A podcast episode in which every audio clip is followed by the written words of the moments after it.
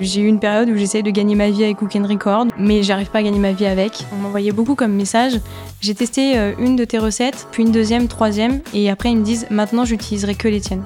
Et donc je, fais ce petit premier fascicule comme ça, et je me dis bah allez on va voir. J'espère en vendre 30, 50, ça serait bien et tout. En 3-4 mois, on en a vendu 3000. J'essaye le tout pour le tout à un moment donné, je poste une vidéo par jour. Et j'ai jamais depuis connu de moment où je me suis dit ah merde, j'arrive pas à payer mon, mon loyer. Salut, c'est Armand et Max et tu es bien sur Rec, le podcast des créateurs de contenu. Après avoir bossé chez TikTok et Google, on est passé du côté des créateurs pour en décrypter l'écosystème. Tu t'apprêtes à écouter la conversation qu'on a eu la chance d'avoir avec Lorraine, qui est plus connue sous le nom de Cook and Record. Sur ses réseaux, elle cumule plus d'un million d'abonnés avec qui elle partage sa passion pour la pâtisserie à travers des recettes irrésistibles. Dans cet épisode, Lorraine nous a tout raconté. Son enfance passée à dévorer les pâtisseries de son grand-père, le passage de son CAP après ses études, ses secrets pour entreprendre en couple avec son copain Gaëtan, et ses succès en tant qu'entrepreneuse puisque désormais elle vend des milliers de livres grâce au soutien sans faille de sa communauté. On remercie Lorraine qui s'est particulièrement bien prêtée à cet exercice et on espère que tu vas apprécier la conversation autant que nous. Bonne écoute à toi. Avant même de poser la première question, je voulais déjà dire un, un grand merci parce que Oh. tu, tu nous accueilles euh, chez toi, chez vous avec Gaëtan. Euh, super content, euh, super content d'être là et en plus quel accueil, des, des super euh, moelleux au chocolat en face de nous préparés par Lorraine de Cook and Record. Donc on a déjà mangé un euh, hors caméra, on s'est régalé. Mais euh, la première question que je voulais te poser, c'est Ouais. euh, euh, d'où te vient cette passion pour, pour la pâtisserie? Alors je pense que ma passion pour la pâtisserie vient de mes grands-parents qui étaient boulangers et pâtissiers. Enfin, mon grand-père du coup l'était, ma mamie elle elle tenait le, magasin et en fait depuis que je suis tout petite, toute petite, eh bien j'ai grandi en fait à côté. C'est-à-dire que euh, à la base pour vous refaire un peu l'histoire de ma vie, j'ai le temps parce que je suis très pipelette, je vais beaucoup parler, ok? Donc on commence en Ok, 1900. On, on commence en 1900. Non, bah en fait, euh, je suis née moi à Toulon parce que mon père était marin dans l'armée. Et euh, quelques années après, ils sont remontés là où ils ont grandi, donc dans les Ardennes. Et ils avaient pour projet de reprendre la boulangerie de mes grands-parents. Donc ils ont acheté la maison qui était complètement mitoyenne à cette euh, boulangerie, euh, en se disant, bah voilà, le temps de regarder comment ils font, etc. Au moins, on sera juste à côté. La finalité de l'histoire, c'est que c'est trop de travail et ils ont jamais repris la boulangerie. Mais du coup, ma chambre était euh, séparée d'un mur avec le fournil de mon papy. Donc, Incroyable. quand mes parents allaient travailler le matin, ils me laissaient dans la maison, ce que personne fait normalement. Bon, pas, j'étais pas un tout petit bébé encore, mais j'étais un petit enfant. Et du coup, j'avais un babyphone dans, mon, dans ma chambre et l'autre babyphone dans le fournil. Je savais qu'il était là et je disais Papy, je suis réveillée Donc lui, il sortait, tu vois, il venait me chercher. Et puis, euh, il me posait dans le fournil, il me donnait mon biberon, euh, euh, des pains au chocolat avec trois barres dedans, parce que du coup, c'est lui qui les faisait, donc j'avais le droit d'en avoir plus. Et voilà. je savais aussi où étaient les barres, c'était incroyable. Et, du coup, voilà, je pense que ça vient de là parce que euh, ben, c'était ma mamie qui, allait nous chercher avec mon petit frère à l'école. Euh, elle nous faisait à manger le midi. Le soir, elle allait nous récupérer, elle nous faisait le goûter. Euh, donc, en fait, voilà, on, a grandi avec mon petit frère dans, bah, dans cet univers de la pâtisserie, dans les caisses à œufs, dans les, les sacs de, de farine de je sais pas combien de kilos et tout. Et, et donc, je pense que petit à petit, voilà, j'ai commencé à tenir une poche à douille, à, à mettre le petit sapin sur une, une bûche de Noël. Et puis, euh, de fil en aiguille, voilà, ça s'est. Je pense que ça s'est développé. Et, et on- tout le monde pense que ça vient de là. Et je pense que ça vient de là. Voilà. T'es tombée dedans quand t'étais petite? Comme, euh, ouais, comme dans la marmite, quoi. Je suis tombée, ouais, carrément. C'est ça. Et donc, euh, dès le début, t'es passée de, de consommatrice où ton grand-père t'a donné des, des pâtisseries, etc., à, à actrice. Tu t'es Ouais. mis vite à cuisiner, toi aussi? Ouais, c'est ça. Euh, au début, avec euh, ma mère, surtout, euh, tu vois, des, des petits, euh, des petits gâteaux au chocolat, des trucs comme ça. Et puis, en fait, euh, très vite, alors non, c'est pas ça la première chose que j'ai fait. c'est pas. Et mes parents, s'ils écoutent ça, ils seront très contents que je le raconte. C'est que mes parents ont décelé évidemment que j'avais une petite attirance vers la pâtisserie. Et en fait, ils m'ont euh, acheté une Barbie qui s'appelait euh, Barbie Gâteau. Quand, euh, à l'époque, voilà. Donc c'était euh, voilà une Barbie avec une petite toque, un tablier, un truc comme ça. Et puis tu avais une sorte de, de toute petite marise ou quelque chose comme ça, un petit fouet où si tu faisais comme ça, ça faisait battre voilà. Et la recette de Barbie, c'était tu prends du pain de mie et dessus tu mélanges du sucre glace avec de l'eau, tu tartines et ça fait un gâteau, tu vois. Sauf qu'en fait, c'est ultra dégueulasse, vraiment, c'est immonde. spécial comme recette. C'est c'est horrible. Mais, euh, et du coup, j'en faisais plein. J'en faisais des assiettes et des assiettes. Et je disais à mes parents, tenez, c'est génial, mangez et tout. Et mes parents m'ont dit, voilà, ils, ils, ils ont été obligés de se farcir ça, tu sais, pour, euh, je suis un enfant, donc il faut pas qu'on me décourage. Donc il faut, Hum, c'est bon, merci. Et moi, du coup, j'en refais encore et encore, tu vois. Euh, et du coup, ils ont renommé cette euh, Barbie, parce qu'en plus, j'arrivais en foot partout avec seulement deux ingrédients. Ils l'appelaient Barbie Bouillasse. Et c'est resté, c'est vraiment euh, Barbie Bouillasse. Dès que je loupe un truc, c'est ah, enfin, du Barbie Bouillasse encore, tu vois. Et, et du coup, ça a commencé comme ça. Et petit à petit, je me suis dit, je vais peut-être essayer de faire des trucs euh, mangeables, voilà. Euh, et progressivement, j'essayais, en fait, ma motivation, en tout cas, euh, les, les petites étapes que je voulais franchir dans la pâtisserie, c'était toujours pour faire plaisir à mes proches, principalement mon père, qui était euh, une grosse gueule à sucre, comme moi d'ailleurs.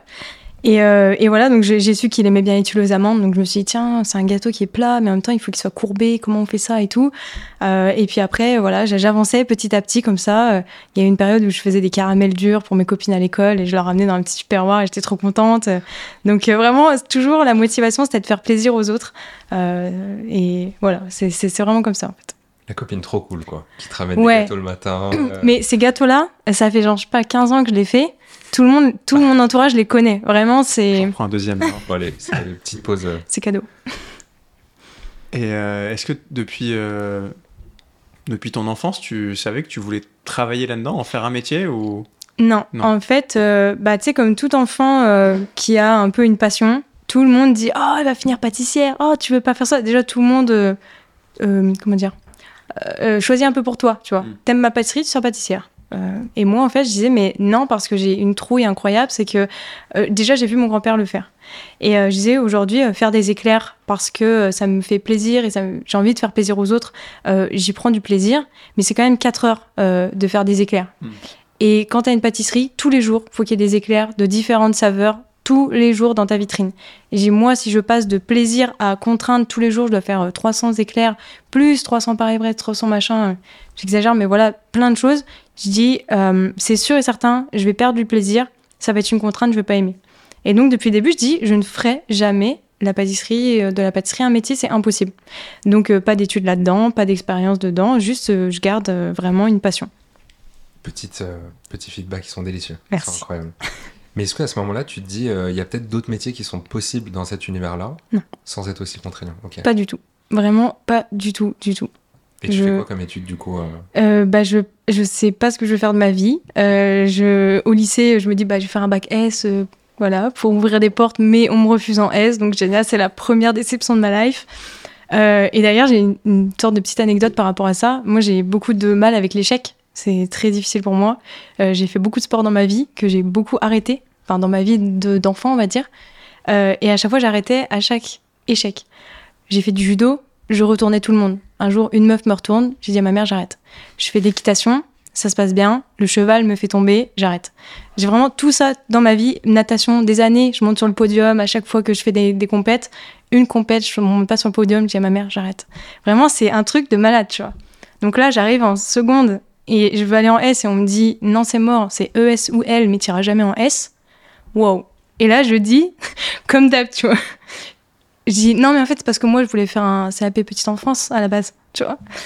Mon père, je sais pas ce qui s'est passé dans sa tête, tu vois, il a dû se dire, mais putain, qu'est-ce qu'elle nous fait et tout. Et là, il a eu, je trouve, la meilleure réaction du monde. Euh, il a dit, il n'y a pas de problème, ma fille.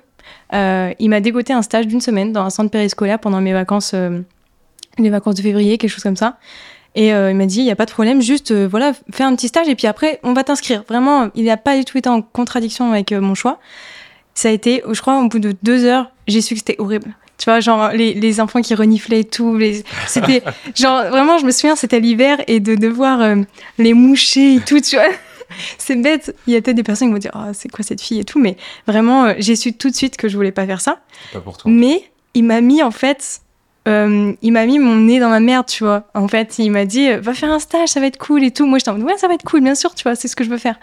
Et donc après, je suis revenue du stage, j'étais incapable de dire vraiment, euh, non, c'est pas ça que je veux faire. J'ai juste fermé ma bouche, tu vois. Je suis allée, j'ai dit, bon, bah, euh, ES ou L, bah, je vais prendre ES du coup. Voilà, j'ai fait mon petit chemin, tranquille. Euh, et je remercie énormément mon père d'avoir fait ça. Je trouve que il a été très fort et je sais que c'est un. Pour moi, c'est vraiment un modèle de, de choses que je referai dans mon éducation.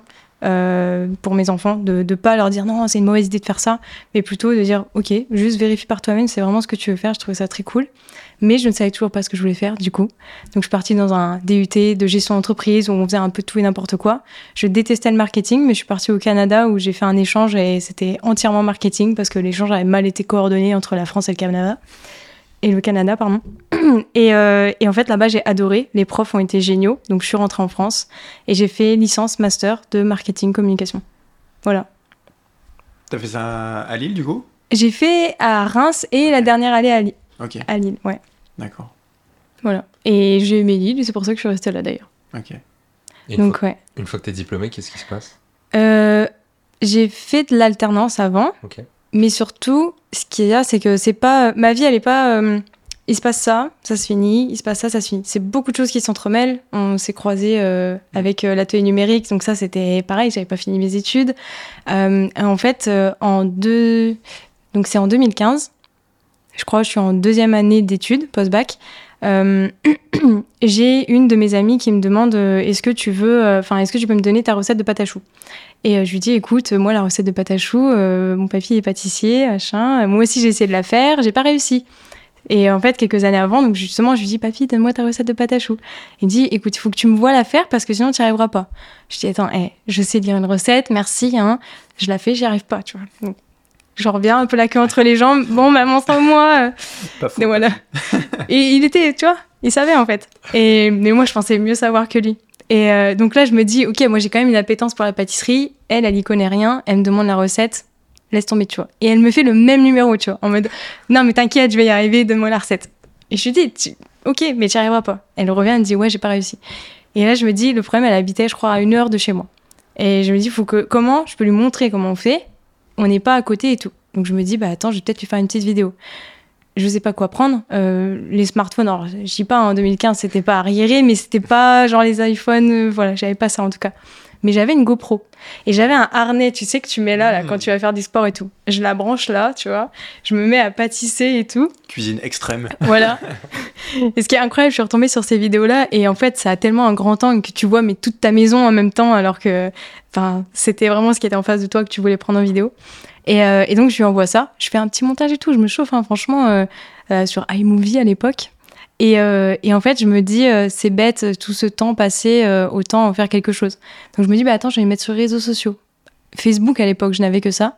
Mais en même temps, je me dis, ouah, je veux pas que les gens sachent que c'est moi. Genre, vraiment, j'ai j'ai pas envie d'être jugée et tout. Donc, je me dis, attends, je vais créer une page euh, un autre nom, pas, de, pas ma tête ni rien. Et donc, je trouve un nom un peu éclaté, Cook, Easy, c'est facile. Tiens, Cook Easy, ça fait cookies en plus. Allez hop, bim, ça part. Je fais un petit logo oh, ultra dégueulasse et tout, mais c'est tout. Et je poste ma vidéo. Sauf qu'elle fait quelques centaines de vues. Et pour l'époque, euh, bah moi j'ai pas une centaine d'amis, donc je me dis ok, ça allait plus loin que euh, Mm. forcément euh, le, le cercle que j'ai. Euh, et je trouve ça fou, donc je me dis, et j'ai des gens qui me mettent des commentaires, tu vois. Ils me disent trop bien, merci pour ta recette. Moi je fais plutôt comme ça. Je me dis mais c'est trop cool en fait. C'est que des gens qui aiment la pâtisserie.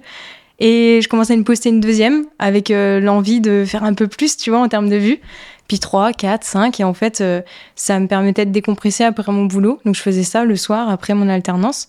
Et à l'époque, je faisais des sites internet dans une, euh, une agence. Et, euh, et je kiffe en fait. Ça me fait du bien de partager ça avec des gens. Ça me fait. J'ai l'impression de me sentir utile pour le coup. Et, et voilà, je fais ça un an. La deuxième année, je commence à avoir quelques, quelques marques qui me contactent en me disant hey, Est-ce qu'on peut te donner tel produit? Tu le mettras dans tes vidéos Moi, je fais Mais what? On va m'offrir des trucs et, euh, et dans ma boîte aux lettres, c'était Noël euh, en plein été, tu vois. C'était incroyable. Euh, je me contentais de rien, vraiment, juste. euh, Enfin, dans ma vie, on m'avait jamais euh, offert un produit, enfin, à part à mon anniversaire ou à Noël, quoi. Donc, euh, trop cool, je kiffe à fond. Vraiment, il y a des trucs que j'ai gardés, même des petits papiers, tu sais, quand la marque, elle t'envoie, elle dit Tiens, Lorraine, profites-en bien et tout. Et j'ai des papiers de 2015 encore dans ma boîte à souvenirs parce que je sais que c'était incroyable pour moi. Et puis, euh, commence à avoir des petites dérives, tu vois, euh, en mode euh, on t'envoie une douille euh, à 1,50€ et allez, fais une vidéo avec ça, tu vois. Et là, je me dis Ah ouais, ça commence à. Non, c'est plus très marrant. Hmm. Donc, c'est tout. euh, là, je, je calme un peu le jeu et puis. euh, J'essaye de. J'ai eu une période où j'essaye de gagner ma vie avec Cook and Record parce qu'entre temps j'ai réussi à changer de nom quand même avec un petit logo, un truc un peu sympa.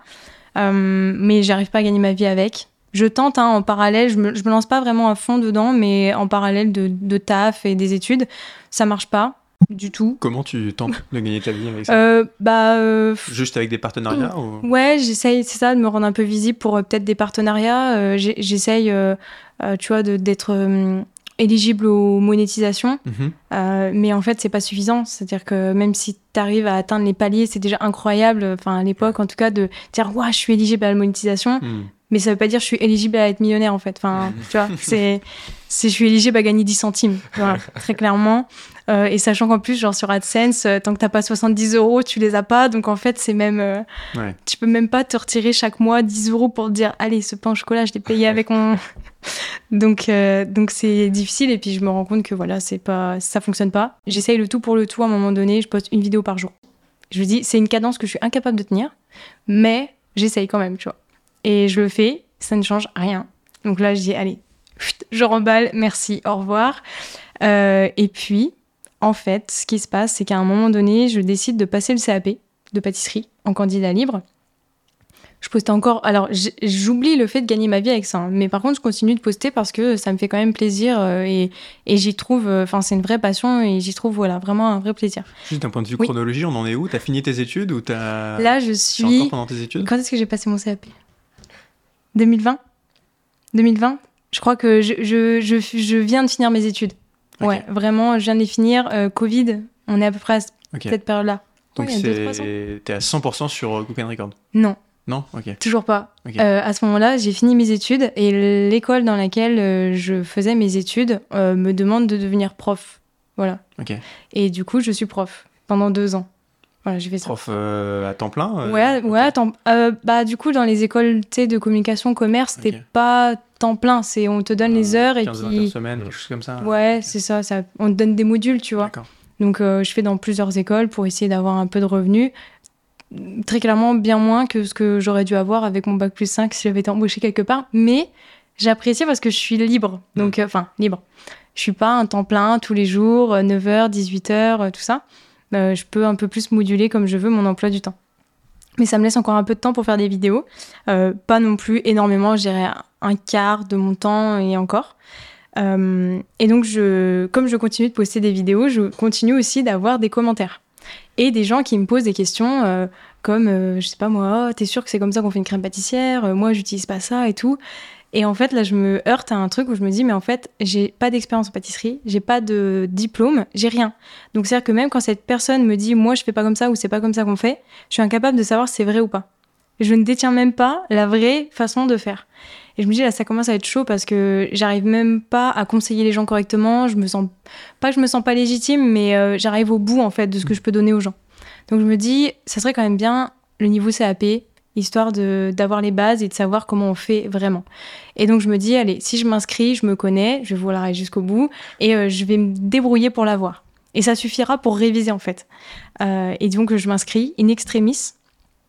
J'arrive à, voilà, à, déposer mon, mon- ma candidature euh, la dernière année avant de, euh, où il y a eu une réforme et il fallait faire des stages obligatoires. Genre maintenant, tu dois faire 15 semaines de stage et tout. euh, Et moi, je passais la dernière année où tu passes juste les épreuves le jour J et c'est fini, quoi. Donc, euh, nickel. Je m'inscris et du coup, euh, on arrive au mois de janvier. Je dois le passer en juin. Donc, en gros, un CAP, normalement, ça se euh, révise, on va dire, en deux ans. Et là, moi, je me dis, ouais, janvier, juin, ça le fait, tu vois, tranquille. Six mois. Et, euh, et je commence à réviser et je me dis, ok, euh, peut-être que je pourrais faire partager, euh, enfin, partager un peu mon expérience de, des révisions. Je prends mon bouquin, dis, allez, il y, a- quoi là à réviser Euh, On est en janvier, allez, galette des rois, épiphanie, let's go, on fait ça. Je fais une vidéo qui est beaucoup plus longue que d'habitude, avec une voix off, avec des sous-titres, avec plein de petites annotations, avec des mots techniques, avec euh, vraiment euh, très complète et très euh, didactique, mais du coup sur un niveau bien plus supérieur euh, à ce que je fais d'habitude. Et là, la vidéo fait des millions de vues. C'est la première fois de ma vie que euh, je fais euh, un nombre de vues comme ça. Facebook, les abonnés montent à une vitesse. Il y a des jours, je me prends 10 000 abonnés euh, dans la journée, c'est incroyable. Je donc je me dis, génial, j'ai beaucoup de choses à réviser, je vais en faire une deuxième, troisième et tout. En plus, c'est rigolo parce que je mets ma petite tenue de pâtissière, tu vois, et je mets objectif CAP pâtissier, recette numéro machin. Et donc là, ça, ça monte en flèche sur Facebook à fond. Le Covid tombe par là. Donc forcément, euh, bah, c'est très bon pour nous les créateurs parce que les gens sont chez eux, donc euh, Mm. ils essayent de trouver des, bah, des, des distractions, on va dire, et bah, la pâtisserie s'en s'en fait partie. Et euh, bah, progressivement aussi, j'arrive à ramener un peu les gens sur Insta. Parce que Facebook, euh, bon, c'est cool. D'ailleurs, j'ai bien profité à ce moment-là des... de la monétisation Facebook. Mm. C'était très, très cool. Et euh, j'arrive à ramener, euh, pareil, des gens sur Insta où je leur raconte des choses un peu plus personnelles sur, bah, maintenant qu'il y a plein de gens qui regardent ce que je fais, autant leur dire qui je suis, d'où je viens, pourquoi j'aime ma pâtisserie, etc. Le Covid, voilà, est arrivé, donc moi je, je continue aussi de partager un peu le quotidien, de comment on fait des recettes en temps de pénurie. Donc je me lance dans un format où recette avec un œuf pour éviter de, de gaspiller 5 œufs, tu vois. Donc euh, j'adapte tout. euh, et puis, euh, et puis ça marche super bien. Les gens, voilà, on échange. Le vendredi soir, c'est rendez-vous Colanta. Donc euh, j'écris à des abonnés qui me disent Ah, t'as vu, Claude, il a fait ça et tout. Donc tu sais, on commence à nouer des liens et tout. C'est vachement rigolo. Euh, et donc là, vous voyez, on est en février, mars et tout. Et, euh, et ce qui se passe, euh, ça a été vraiment euh, le, le basculement où je suis passée de je, je n'en vis pas, ou en tout cas, c'est pas euh, euh, mon métier principal, c'est euh, du full-time. Euh, je négocie euh, un salaire à la hausse dans l'école où je donne un max de cours. Euh, je lui dis, voilà, il y a une autre école qui, me donne des cours, euh, il me paye tant, tu vois. Et euh, je dis, écoute, c'est soit tu me payes tant, soit j'arrête. Parce que je me dis, euh, tu vois, autant y aller franco, tu vois, c'est pas, oh, tu peux me payer un peu plus, c'est Ouais. ça ou je me casse, tu vois. Et le gars me regarde et me dit, eh ben, casse-toi. et donc, je suis rentrée, je vous la fais courte, mais il a pas été si méchant que ça, tu vois. Mais dans ma tête, c'est resté comme ça. Et donc, euh, je suis rentrée chez moi et je dis, waouh, j'ai plus de travail. Et, et ce qui est marrant, c'est que du coup, euh, moi, ça, ça faisait déjà un ou deux ans que j'avais euh, une, un agent, une personne qui m'avait repéré et qui avait dit, bah écoute, moi, je peux t'accompagner pour tes partenariats et tout, si, on, si, si jamais t'en as. Donc, j'en avais pas beaucoup, mais elle était encore là, elle s'accrochait et tout. Et elle m'avait toujours dit, écoute, ton problème, c'est que bah, t'es pas à 100% en fait dedans. Donc, euh, forcément, euh, tu, tu mets pas toute ton énergie. euh, Enfin, c'est un vrai souci, quoi. Et forcément, ça monte pas plus que ça. C'est pour ça que t'arrives pas à en vivre et tout. Et je dis, ouais, mais c'est dur de, de, sauter dans le grand bain, quoi. Et là, je me dis, bon, bah, allez, on va dire, le destin fait que, bah, j'ai plus rien à faire, en fait. Donc, bah, autant faire ça. Et en trois semaines, j'ai eu les premières collabs qui sont tombées. Et, et j'ai jamais, depuis, connu de moment où je me suis dit, ah merde, j'arrive pas à payer mon, mon loyer ou quoi que ce soit. Vraiment, à trois semaines près, euh, ça a été, au final, la meilleure chose qui ait pu m'arriver parce que je l'ai pas décidé complètement. Mais j'en ai profité pour me lancer et finalement ça a payé et depuis voilà ça fait euh, bah, ça fait deux ans en fait hein, c'est pas si vieux que ça. On peut remercier du coup ce monsieur euh, qui t'a qui a Qui refusé l'augmentation. Voilà c'est ça. Bah c'est sûr c'est assez ouf mais voilà comment ça s'est passé. Hyper intéressant. Euh, tu, tu disais au tout début, euh, tu faisais des vidéos euh, sur Cookiesy, c'est ça? Où Ouais, tu c'est ça. montrais pas ta tête? Non Et après, il y a eu un passage, j'imagine, un moment où tu t'es dit, bon, bah là, je vais effectivement m'afficher. C'était à quel moment? Comment ça s'est passé? Est-ce que ça te faisait peur? Alors euh, pendant un an, j'ai pas montré ma tête, je montrais que mes mains, voilà, Euh, parce que j'avais peur du jugement. Enfin, euh, c'était, euh, j'avais peur que dans mon entourage ou dans les personnes qui me connaissaient, même de vue ou quoi, se disent euh, mais pour qui elle se prend celle-là? Elle fait sa star et tout. Et moi, euh, j'ai un vrai problème avec le jugement des autres. Enfin, c'est quelque chose euh, euh, qui est pas facile pour moi. Donc forcément, j'étais euh, non, faut pas qu'on me reconnaisse, faut pas qu'on sache que c'est moi, etc. Donc ouais, je voulais pas montrer ma tête. Je pense que j'ai euh, beaucoup de personnes me, le disaient, me disaient mais c'est normal que tes vidéos, euh, enfin, t'as une sorte de plafond de verre parce qu'en fait euh, personne s'est quitté, on n'arrive pas à t'identifier, même si je trouve qu'aujourd'hui c'est pas forcément vrai. Euh, Il y a des créateurs qui arrivent à faire euh, des trucs de fou euh, sans montrer leur tête, donc euh, c'est pas toujours vrai. Mais bon voilà, je recevais les, les conseils que je pouvais recevoir à l'époque de gens qui en fait n'y connaissaient rien, mais qui donnaient leur avis. Et et, et du coup, euh, voilà, je me dis, bah oui, c'est vrai, allez. Et là, je commençais à avoir suffisamment d'abonnés, de vues pour me dire, bon, on va pas se dire, euh, qu'est-ce qu'elle fait celle-là, à se la péter ou Mm. quoi. Euh, j'ai commencé à avoir un peu de légitimité, on va dire, à mon niveau.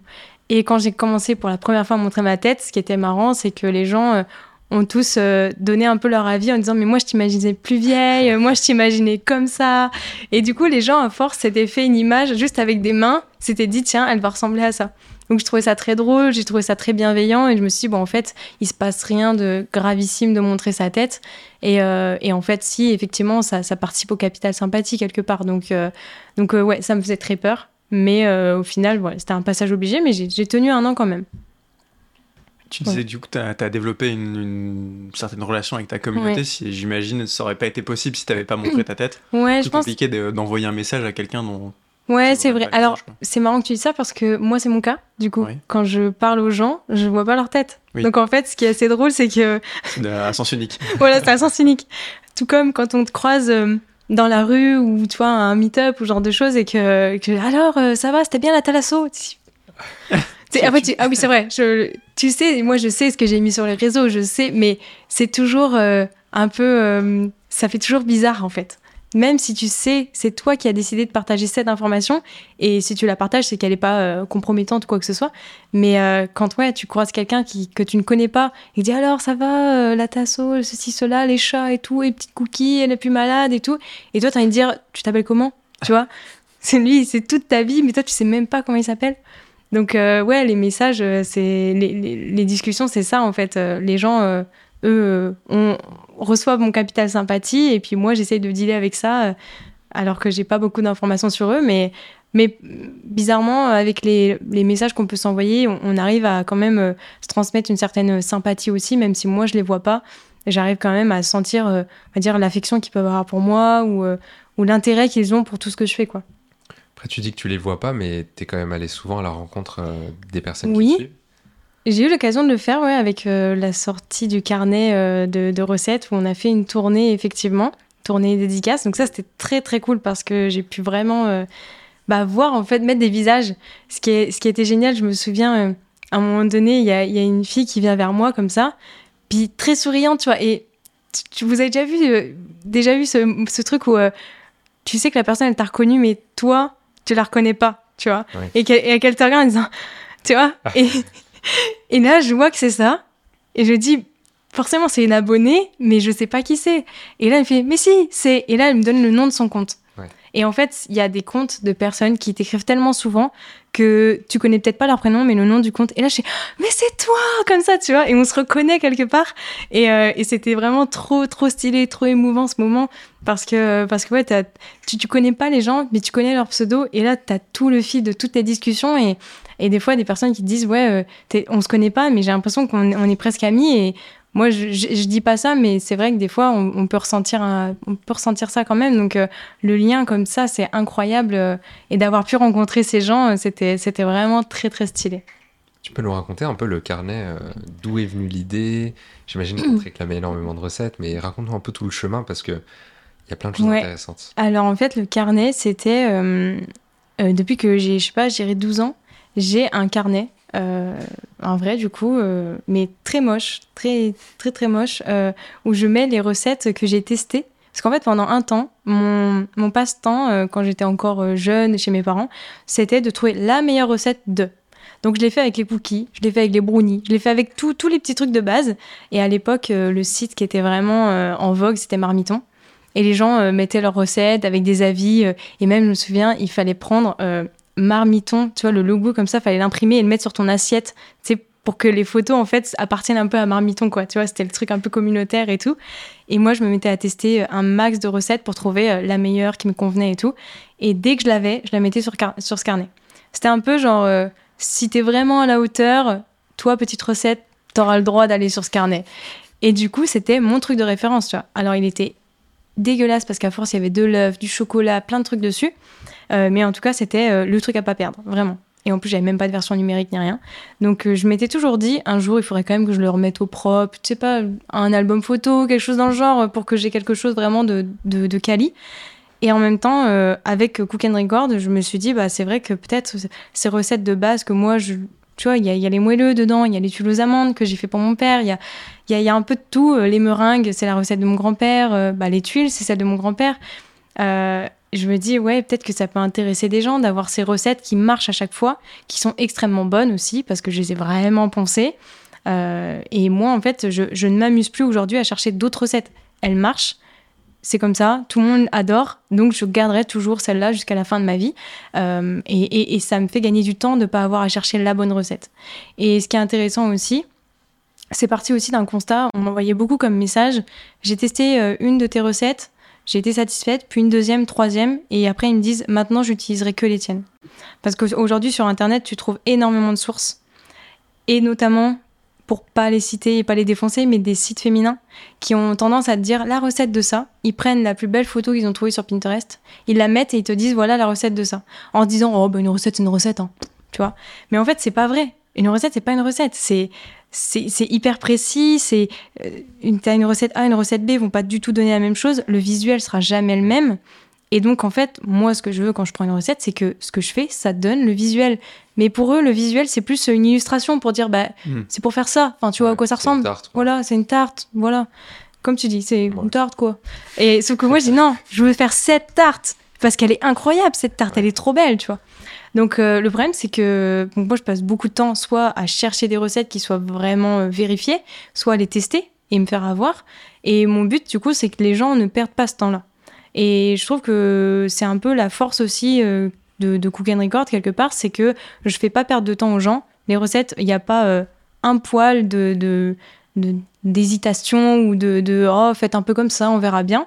Euh, et du coup, je me suis rendu compte que c'était une vraie force, que les gens me faisaient extrêmement confiance sur les recettes.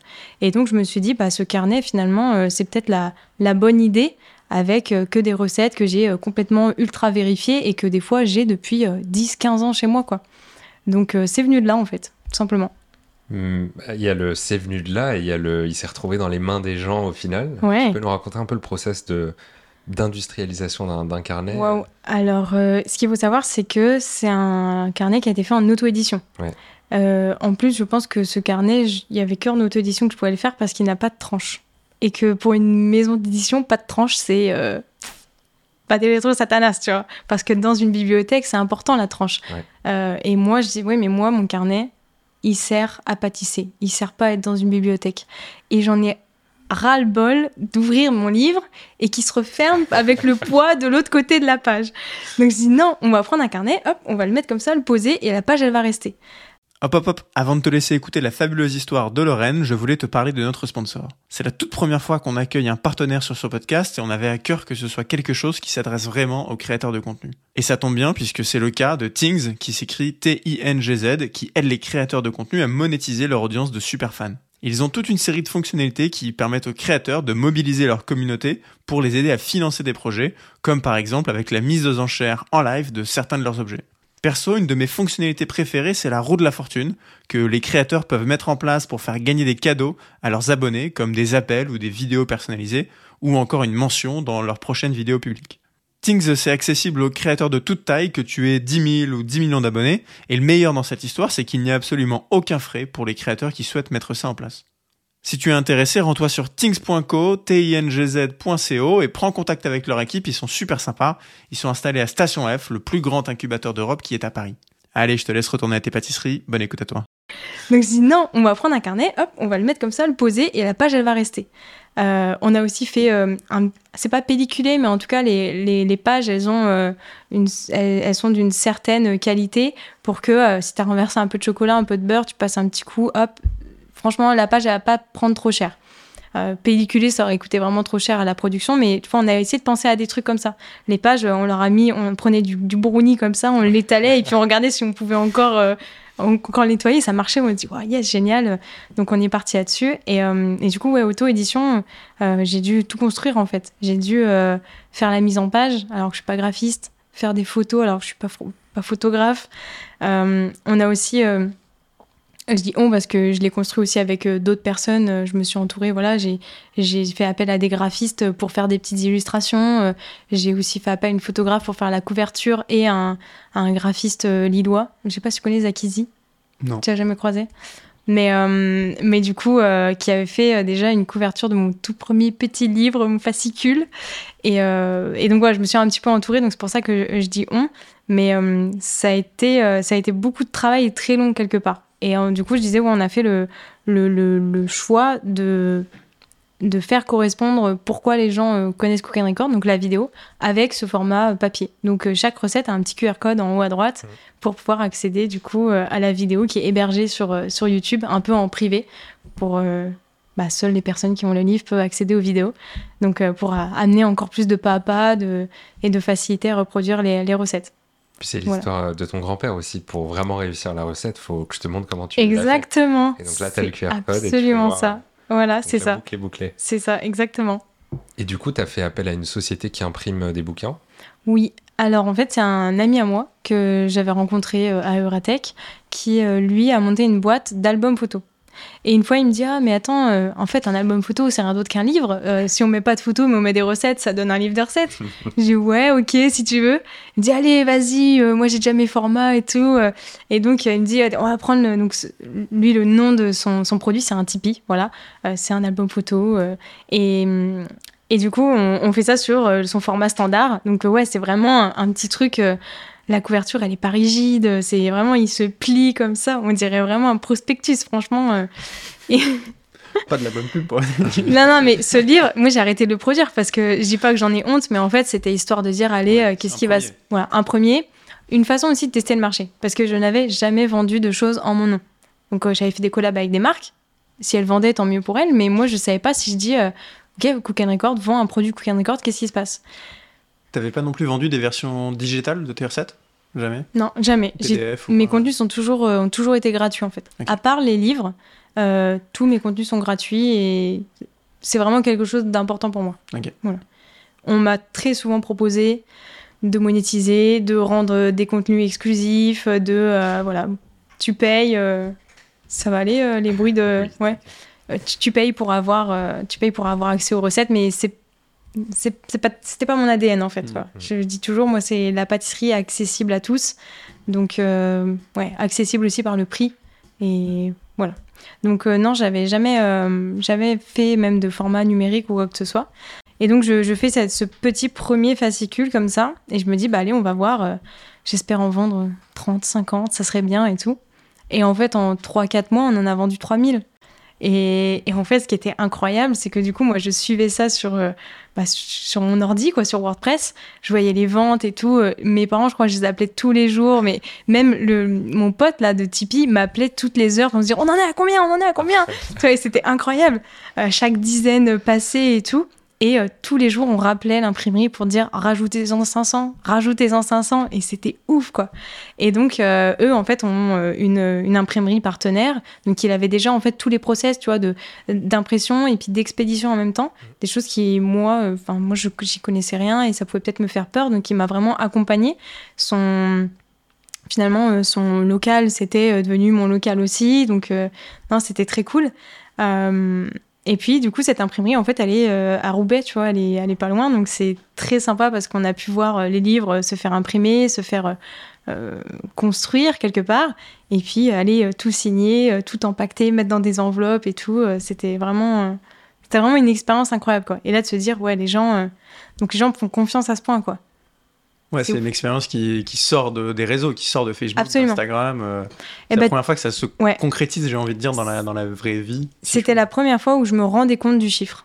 Parce que j'av- j'avais forcément un nombre d'abonnés voilà, qui est assez conséquent, euh, en tout cas pour moi, euh, ce que ce que j'en pense.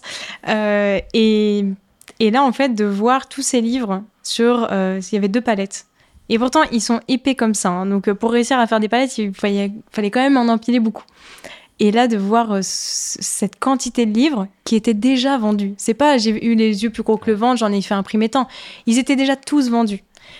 Et j'ai regardé, je dis là, tout ça là, ça part chez des gens, tous différents. C'est pas une personne qui s'est chauffée à en prendre 2000. Non, non.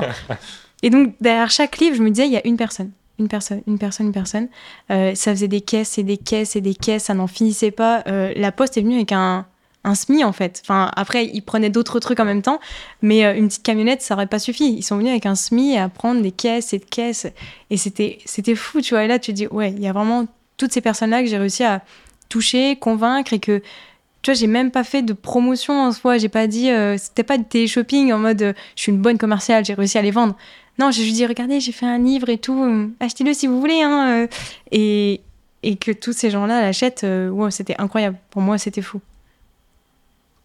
Petite question sur la partie expédition. Oui. Parce que je vous ai vu faire pas mal de cartons, mais tu parlais de la poste aussi. Ouais. C'était quoi le deal euh, Comment est-ce que tu envoyais le bouquin chez les gens Oh, bah, tu sais, c'est pas. Tu, tu les mets dans des enveloppes, Donc tu faisais les cartons toi-même. Ouais. T'es pas passé par un prestataire. euh, Tu, alors, tu peux. Euh, moi, je vais te dire, euh, le premier livre, on est passé par un prestataire. Ça peut coûter vite cher. Euh, le truc, c'est que sur un livre, tu te fais pas des marges de dingue non plus.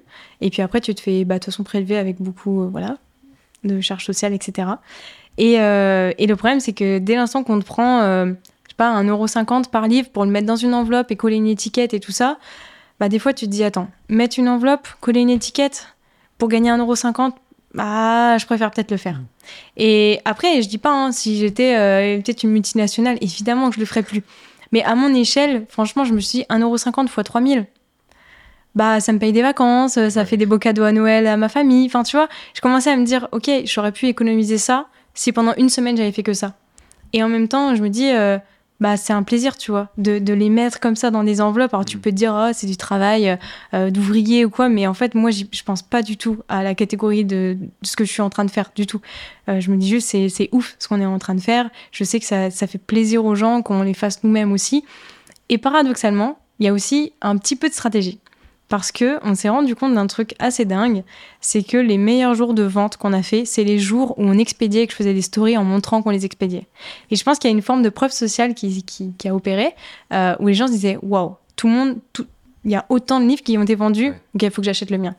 Et du coup, de là, j'ai dit plus jamais, je demanderai à quelqu'un de le faire, parce que même si ça prend deux semaines à faire, tous les jours où je fais des stories, j'en revends une quantité euh, encore plus euh, grande que la veille. C'est la martingale. Plus t'en envoies, plus Non, mais c'est ça, c'était, c'était ouf. Donc, euh, donc, au final, il y avait, il y a quand même des, euh, des avantages réels à faire ça. Les, les, abonnés, je pense, comprennent que c'est pas un, bouquin. Enfin, t'es pas passé par un prestataire non, qui a 15 recettes, il a tout fait. Enfin, c'est toi qui as fait les recettes, les photos, euh, l'expédition de A Z. Ouais, je pense que ça, hum, c'est vraiment, ça nourrit un truc où, euh, alors on a toujours des quelques personnes euh, qui bah, sont habituées à Amazon, aux géants euh, d'internet, et qui, au bout de trois jours, s'ils n'ont pas leur livre, envoient un mail, où est mon colis, tu vois, un peu vénère. Mais ça, on en a vraiment très très peu. Le reste du temps, on doit tenir un service client forcément. Et euh, on n'a vraiment que des clients ultra bienveillants. Les gens, tu leur dis, euh, j'ai une semaine de retard pour X raisons. Non, mais vous inquiétez pas, c'est pas grave et tout. Les gens sont d'une gentillesse incroyable. Et je pense qu'en montrant qu'on le fait nous-mêmes, ils se disent, bah oui, évidemment, euh, elle a ça à faire, elle a ça à faire, mmh. puis elle fait ça, et puis forcément que ça mettra un peu de temps. Et du coup, on, nourrit en fait une forme de bienveillance qu'on reçoit en retour et, et qui rend la chose beaucoup plus agréable, forcément tu peux plus facilement être euh, vénère contre Amazon que vénère contre Lorraine qui a livré 2-3 000 livres euh, ça. toute seule. L'année dernière, quand on... En fait, ce qui était dingue, c'est que l'année dernière, à cause de la pénurie du papier, on a eu un retard de dingue sur, euh, sur les livraisons de, des livres. En gros, je crois qu'on les a reçus le 13, quelque chose comme ça. Et la poste te dit 13 décembre.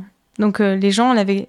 Il était en précommande depuis le 25 octobre les gens commençaient à vraiment l'attendre. Et surtout, il y avait des cadeaux de Noël dedans.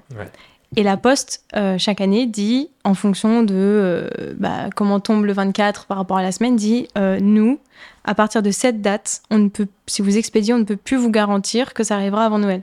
Et ça devait être genre, je sais pas, le, 18, quelque chose comme ça, ou 17. En vrai, on avait 5 jours grand max pour tout envoyer. Mais c'était euh, c'était faramineux le travail. On s'est fait aider. Il y a plein de gens qui sont venus euh, nous, nous aider parce que bon, c'est pas un travail compliqué de mettre dans des enveloppes. Mais, euh, mais du coup, on s'est fait énormément aider et on travaillait jusqu'à des 5 heures du matin.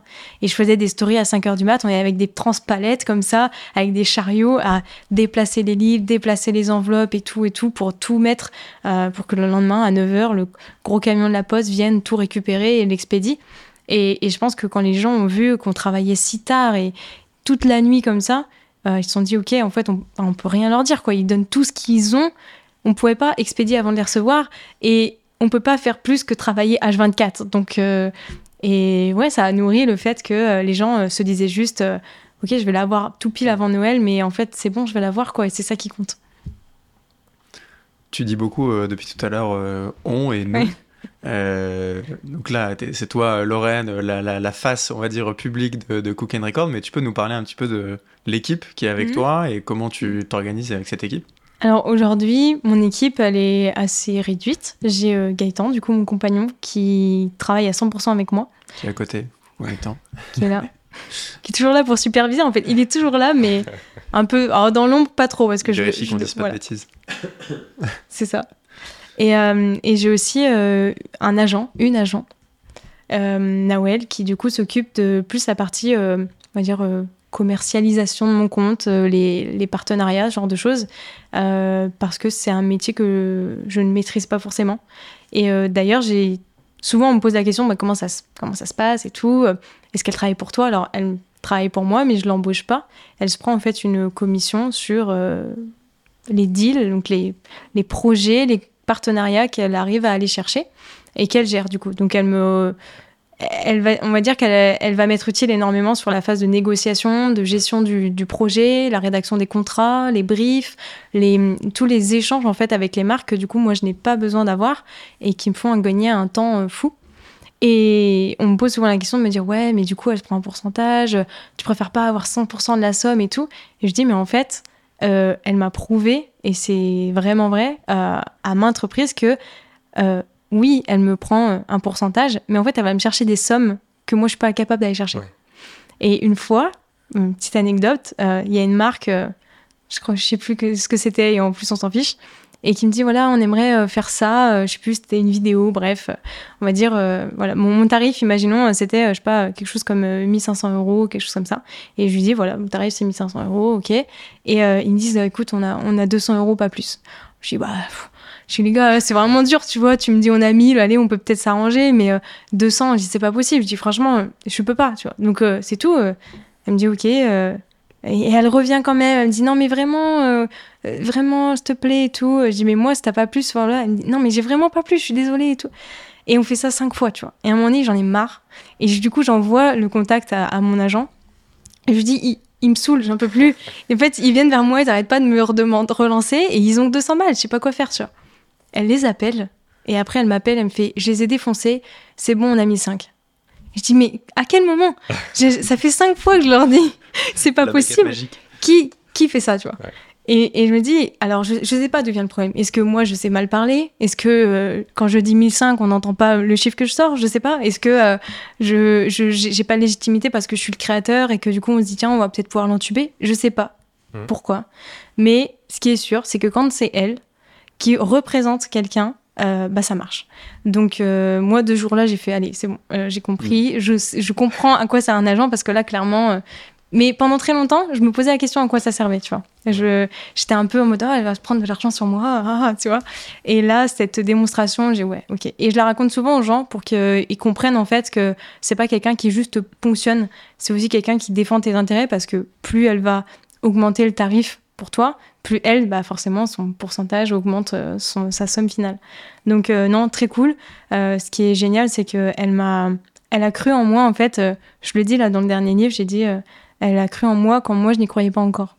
Parce que c'était il y a quatre ans maintenant, et comme je le raconte, ça fait deux ans que je gagne ma vie avec ça. Donc deux ans avant même que je puisse gagner ma vie, elle était déjà là à essayer de me, me tirer vers le haut, de me pousser un peu au-dessus pour que je, fasse plus de contenu elle gagnait quasiment rien sur moi, mais elle est restée en fait. Elle est restée et moi aussi je suis restée avec elle. Et aujourd'hui, je pense qu'on est très contentes toutes les deux de, de, ce qu'on fait. Et voilà, on a écrit un livre et c'était grâce à elle aussi, euh, qui allait voir une maison d'édition et tout ça. Mais, euh, mais du coup, voilà, donc j'ai Nawel qui, qui va s'occuper plus de la partie euh, ouais, commercialisation du compte. Et puis Gaëtan, qui. c'est très abstrait de dire ce que fait Gaëtan. Les gens comprennent pas toujours ce qu'il fait. Mais pour résumer, il fait tout ce que tout ce que personne ne voit. Donc, euh, quand euh, on pense qu'un créateur de contenu, c'est simplement faire des vidéos, bah, en fait, pas du tout. Et lui va faire tout ça. Donc, euh, pour beaucoup de gens, on ne sait pas ce qu'il fait. Il fait rien parce que du coup, il y a rien à faire derrière. Mais en réalité, c'est, on va dire, c'est, c'est 50% du travail. Donc, je vous l'ai expliqué tout à l'heure, mais moi, quand je poste une recette sur sur on va dire sur Instagram, j'ai fait la vidéo, donc je l'ai tournée. Des fois, d'ailleurs, Gaëtan va la monter. Donc ça, ça peut me faire gagner du temps aussi. Et, euh, à partir de là, cette vidéo, euh, il faut qu'elle aille un peu partout pour que les gens puissent euh, refaire la recette. Donc par exemple sur mon site internet, puisque les recettes sont rédigées, écrites pour les, pour les personnes qui voudraient un support écrit. Donc ils retapent toute la recette en entier. Et puis il y a des personnes qui voudraient peut-être imprimer la recette pour l'avoir comme ça sur le plan de travail. Donc, euh, il fait un PDF qui crée, qui va mettre sur le site, rendre disponible pour tout le monde. Euh, il va aussi répondre aux services clients. Les gens qui disent mais moi je me suis trompé dans mon adresse, le numéro de téléphone c'est pas le bon, ou j'ai pas reçu mon colis, ou en fait je me suis trompé dans la dédicace, ou est-ce que ceci, est-ce que cela. Donc on gère en fait tout ça. Et ça c'est Gaëtan qui le fait. je pourrais faire une liste énorme en fait de tout ce qu'il fait, mais il fait tout ce qui, on va dire, touche quasiment pas euh, tout ce qui touche pas à la création de contenu, en gros. C'est un combo gagnant parce que tu as délégué la partie vraiment commerciale, négociation, discussion avec les marques qui est très chronophage à Nawel. Et après, qui a été en tête sur euh, tout le reste, toi, tu te concentres en fait sur la création. Voilà, c'est ça. Là, je, je sais, euh, ça, a, ça, a, pris du temps. j'ai à un moment donné pris un monteur, à un moment donné, j'ai pris une assistante, j'ai essayé de m'entourer, mais je trouve qu'aujourd'hui, j'ai trouvé mon équilibre. Euh, la partie commerciale, je sais que je suis avec une personne qui gère extrêmement bien, qui défend très bien mes intérêts. Et euh, il y a beaucoup de polémiques en ce moment sur euh, les influenceurs. et je suis tous les jours, enfin toutes les semaines, quand je la, on fait un point hebdomadaire, je me rends compte à chaque fois, je me dis, mais j'ai pas une agente qui essaie de gagner de l'argent pour gagner de l'argent. Il y a des fois des choses où elle me dit, ça, je te le propose pas. ça, d'ailleurs, on ne l'acceptera jamais. ça, ça va pas. Et des fois même, je lui dis, ah tiens, moi, cette marque-là je sais pas si tu peux aller l'approcher, euh, je l'aime bien et tout. Et bien des fois, elle va sur le site et elle fait, je pense que Lorraine que c'est du dropshipping. Et je dis mais non, c'est pas possible. J'utilise, ça fait deux ans que j'utilise ce produit. Et on regarde, on passe dix minutes, elle dit non, c'est du drop. Et là en fait, on se, on, on discute même pas en fait. On se dit, on n'ira pas là-bas. Et même des fois, c'est des produits que j'utilise moi-même, tu sais, genre, juste elle me fait rendre compte que je, dis, je paye dix fois plus cher, mais c'est tout. Et, du coup, il y a vraiment euh, très clean sur. Euh, euh, enfin, les abonnés, c'est pas des porte-monnaies. C'est le but, c'est pas juste de, gagner un max de thunes en faisant n'importe quoi comme placement. Mais ce qui est très cool, parce que du coup, on peut vraiment sélectionner énormément les projets, les faire payer plus cher, mais du coup en avoir moins, pas saouler la communauté, continuer d'apporter de la valeur, d'être utile en fait avec ces, recettes et ces tutos. Donc, euh, donc vraiment, voilà, cette partie euh, euh, commerciale, comme tu dis, qui est déléguée et je suis vraiment hyper satisfaite et j'ai totale confiance et vraiment pas de crainte sur l'avenir par rapport à ça. Et la partie aussi toute très administrative en fait. Même, tu vois, les devis, les factures, les déclarations, tous les petits trucs comme ça un peu chiants. Il y a des entreprises, les process sont incroyables. C'est un truc de fou. Il faut s'enregistrer sur des, sites, il faut remplir des, formulaires, donner des papiers, machin. Et tu dis, mais je, je peux pas dédier euh, deux heures de mon temps tous les jours à faire ça pour pouvoir me faire payer. C'est, hmm. ça, en fait, ça n'apporte rien à mon compte, mais par contre, il faut le faire. Hmm. Donc, euh, si tu peux te faire entourer, c'est génial. Et moi, voilà, j'ai la chance d'avoir Gaëtan. En plus, il est très carré. Ça aurait été sympa qu'il vous raconte aussi euh, son, histoire, mais euh, il était ingénieur avant et, et c'est, il connaissait rien à ce monde-là. Euh, quand au début, il m'a dit Mais comment veux-tu que je t'aide? On a pris une journée entière. J'ai fait que parler, que lui montrer Alors là, c'est WordPress, là, c'est machin, là, c'est nana, là, je fais ça, là, je fais ça et tout. Les projets en cours, machin. Et il dit Waouh, en fait, il y a du taf.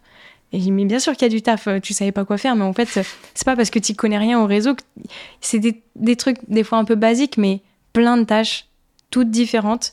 Des fois avec euh, une récurrence, faut les faire tous les jours et c'est comme ça, il faut faire attention. Euh, et puis euh, de la rigueur, énormément de voilà de suivi, de lui il en est où, est-ce qu'il nous a payé, 30 jours sont passés, oui non, attends je fais la relance. Vraiment c'est ce côté suivi, rigueur, le planning aussi le planning des postes, à quel jour, quel jour on poste ça. Attends, parce que là, on a une collab, donc ça serait bien qu'on mette pas ça là, mais qu'on mette. Et moi, en fait, c'est trop d'informations pour mon cerveau. Et j'ai des fois, j'ai du mal. Donc, euh, on essaie de s'organiser avec euh, des Google Agenda, des fichiers Excel. Mais euh, ce qui est très cool, c'est que du coup, je me sens. j'ai l'impression d'avoir quelqu'un sur qui je peux compter, qui a une vision claire de tout. Il, il est au courant de tous les projets en cours, tout l'agenda, tous les deals, tout, absolument tout. Et, et du coup, ouais, je, je me dis, ok, c'est pas grave si j'oublie quelque chose je devrais pas dire ça, mais c'est un, un, peu l'idée et ça me décharge mentalement. Mm. Parce que je sais que tout est noté euh, quelque part, il, il, est ultra organisé, il, il, a vraiment une note pour tout, tu vois. C'est incroyable. Mais c'est un truc de fou. Le premier jour où je lui ai tout expliqué, je lui dis ouais, il y a ça. Ah oui, puis une, fois on avait dit qu'on relancerait eux, machin. Le mec a noté le moindre, le moindre détail de ce que j'ai dit. Euh, et quelques mois plus tard, il me fait euh, ouais, ça je l'ai fait. Je je t'ai jamais dit de le faire. Il dit, mais si, le premier jour, tu te souviens, tu m'as dit, c'était un truc à faire pour plus tard. Mais je l'ai fait, c'est bon. Et euh, franchement, il m'a impressionné. Il m'impressionne encore tous les jours. Franchement. Euh, Faut pas donner son contact, sinon tout le monde va non, bosser avec Gaëtan. Laissez-le moi, laissez-le moi. Donc, euh, non, non, c'est. Et c'est quoi la, la, le secret de la réussite de, de travailler en couple? Parce que je pense qu'il y a pas mal de gens qui se disent Oula, mais travailler avec mon copain ou mon compagnon. Euh, je pourrais pas le faire. Ouais. Comment toi tu fais? Alors, je sais pas euh, exactement. Je saurais pas vous donner. Euh, enfin, je pourrais vous donner peut-être plusieurs ingrédients. Hum, on a la chance de s'entendre énormément. Vraiment, on s'entend extrêmement bien. notre relation aussi est énormément basée sur la communication, donc. Donc forcément, ça aide aussi pour le, travail. Je pense qu'on se ressemble beaucoup aussi. On est tous les deux, on, on, aime on aime beaucoup travailler. Enfin, en tout cas, on est, des bosseurs. On va pas rechigner à la tâche. Ça, euh, c'est vraiment quelque chose que j'ai toujours dit par rapport à, Gaëtan, mais également euh, me concernant. Euh, par exemple, le fait de mettre 3000 livres dans des enveloppes, si ça fait gagner 1,50€ par livre, moi, je le fais. Vraiment, enfin, en fait, à un moment donné, je, peux être butée et, et, travailler comme une malade mentale. Et, et lui, il est comme moi, tu vois. Et il y a des fois où on est là, il est 23h, et, et on se dit, oh, il faudrait faire euh, les campagnes et tout. oh ouais, oh, il faut aller se coucher. Puis on se regarde, on, fait, on les fait maintenant. c'est un peu comme des oufs, tu vois. Et on finit, les 5 heures du matin, on se couche, on dit, on a fait les campagnes trop bien et tout, hâte de voir le résultat. Et, et c'est ça, on est, on est tous les deux pris par le truc. je pense que du coup, une autre composante, c'est euh, qu'en fait, c'est win-win, tu vois. On est vraiment à 50-50. C'est pas, il travaille pour moi, c'est aujourd'hui, bah, tout ce qu'on gagne, déjà, on le divise en deux. Et ça, c'est pas facile. J'ai une, anecdote là-dessus. Euh, sur mon. Je sais pas s'il verra cette vidéo, ok Mais. sur, euh, mon, ancien compagnon qui euh, essayait aussi de m'aider, en fait, mais on n'a pas réussi à, trouver cet équilibre voilà, à l'époque. à un moment donné, il y avait eu un truc où on devait poster des vidéos sur une plateforme américaine et tu avais des paliers de rémunération en fonction des vues que tu faisais. Et le max max tu pouvais atteindre, c'était 3000 euh, dollars. Et euh, c'était assez incroyable pour moi. C'était les premières fois où je commençais à gagner de l'argent, où ça dépassait les quelques centaines. Et euh, je me donne à fond. Vraiment, moi, je me donne. Et parce que forcément, c'était des vidéos, donc lui, il fait pas grand-chose. Mais à ce moment-là, on se dit, imagine, on gagnait 3000 dollars. et on s'était dit, on s'achète un nouveau lit, tu vois. Vraiment, tu sais, bah, à l'époque, quoi, tu vois, tu as des besoins très primaires. Hein, et en fait, un soir, je sais pas, il est 23h. Et là, je reçois un mail de PayPal euh, la société machin vous a transféré 3000 dollars.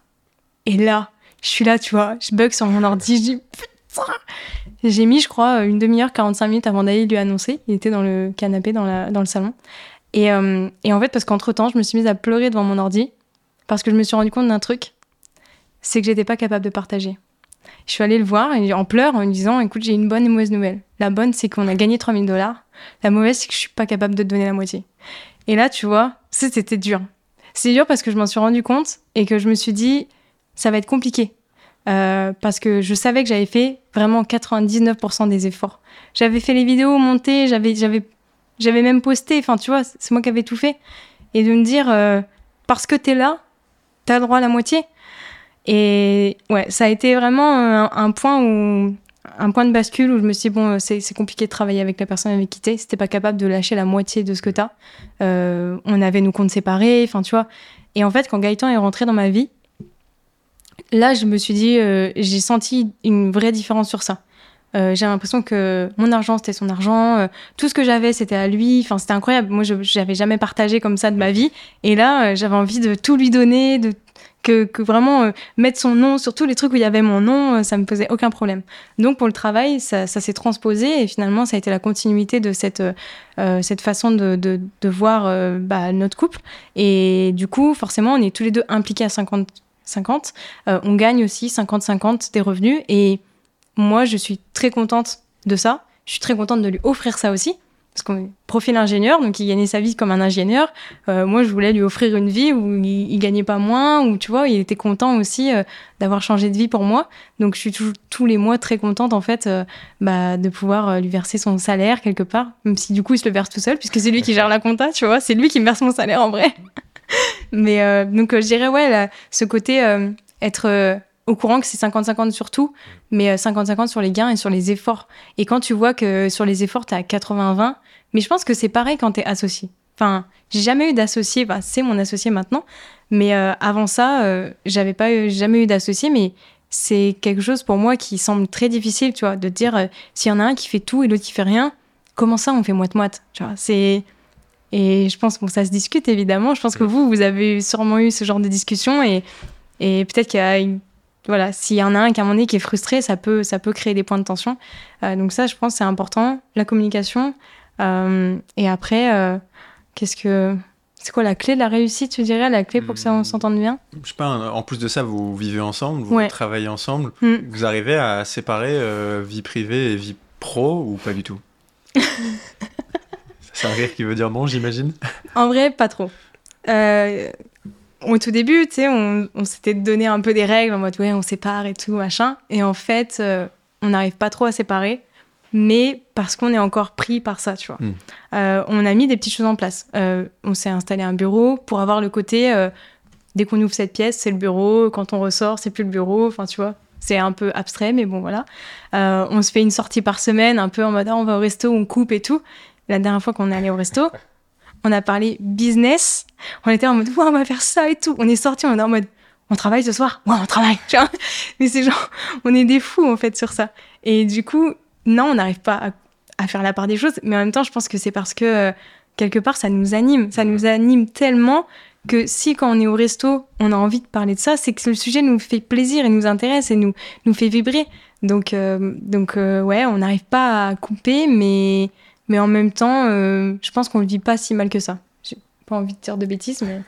tu dis ce que tu penses, il n'y a pas de Je vais pas parler en ton nom, en tout cas si c'est un job euh, passion, ouais, c'est normal. Et je pense qu'il y a plein de gens qui rêveraient de pouvoir dire justement euh, Ah, j'ai envie de bosser ce soir jusqu'à minuit parce que mon taf me fait tellement kiffer. Ah oui. Et Mais c'est pas le cas pour tellement de gens. Non, c'est pas le cas pour tellement de gens. Moi, je pensais être une grosse feignasse avant. Quand j'étais euh, quand j'étais salariée, je faisais des sites internet. je regardais ma montre tout le temps. Vraiment. Heureusement que ça fait quelques années que c'est passé parce que j'aurais eu honte de dire ça, mais j'étais tout le temps là à dire la dernière fois que j'ai regardé Monde, c'était il y a 7 minutes, super. Euh, et ça passait pas. Et j'étais là. Et des fois, j'ai l'impression que je bougeais ma souris lentement pour que les minutes passent plus vite. C'était un enfer. Vraiment un enfer. Et, euh, et je me suis dit, et j'étais que en alternance, tu vois. Et je me souviens, je me disais, mais Lorraine, tu vas, tu tiendras pas la vie. Tu vois, c'est genre. 40 ans à faire. Il y a 40 ans à faire, euh, mais tu crois quoi, tu vois?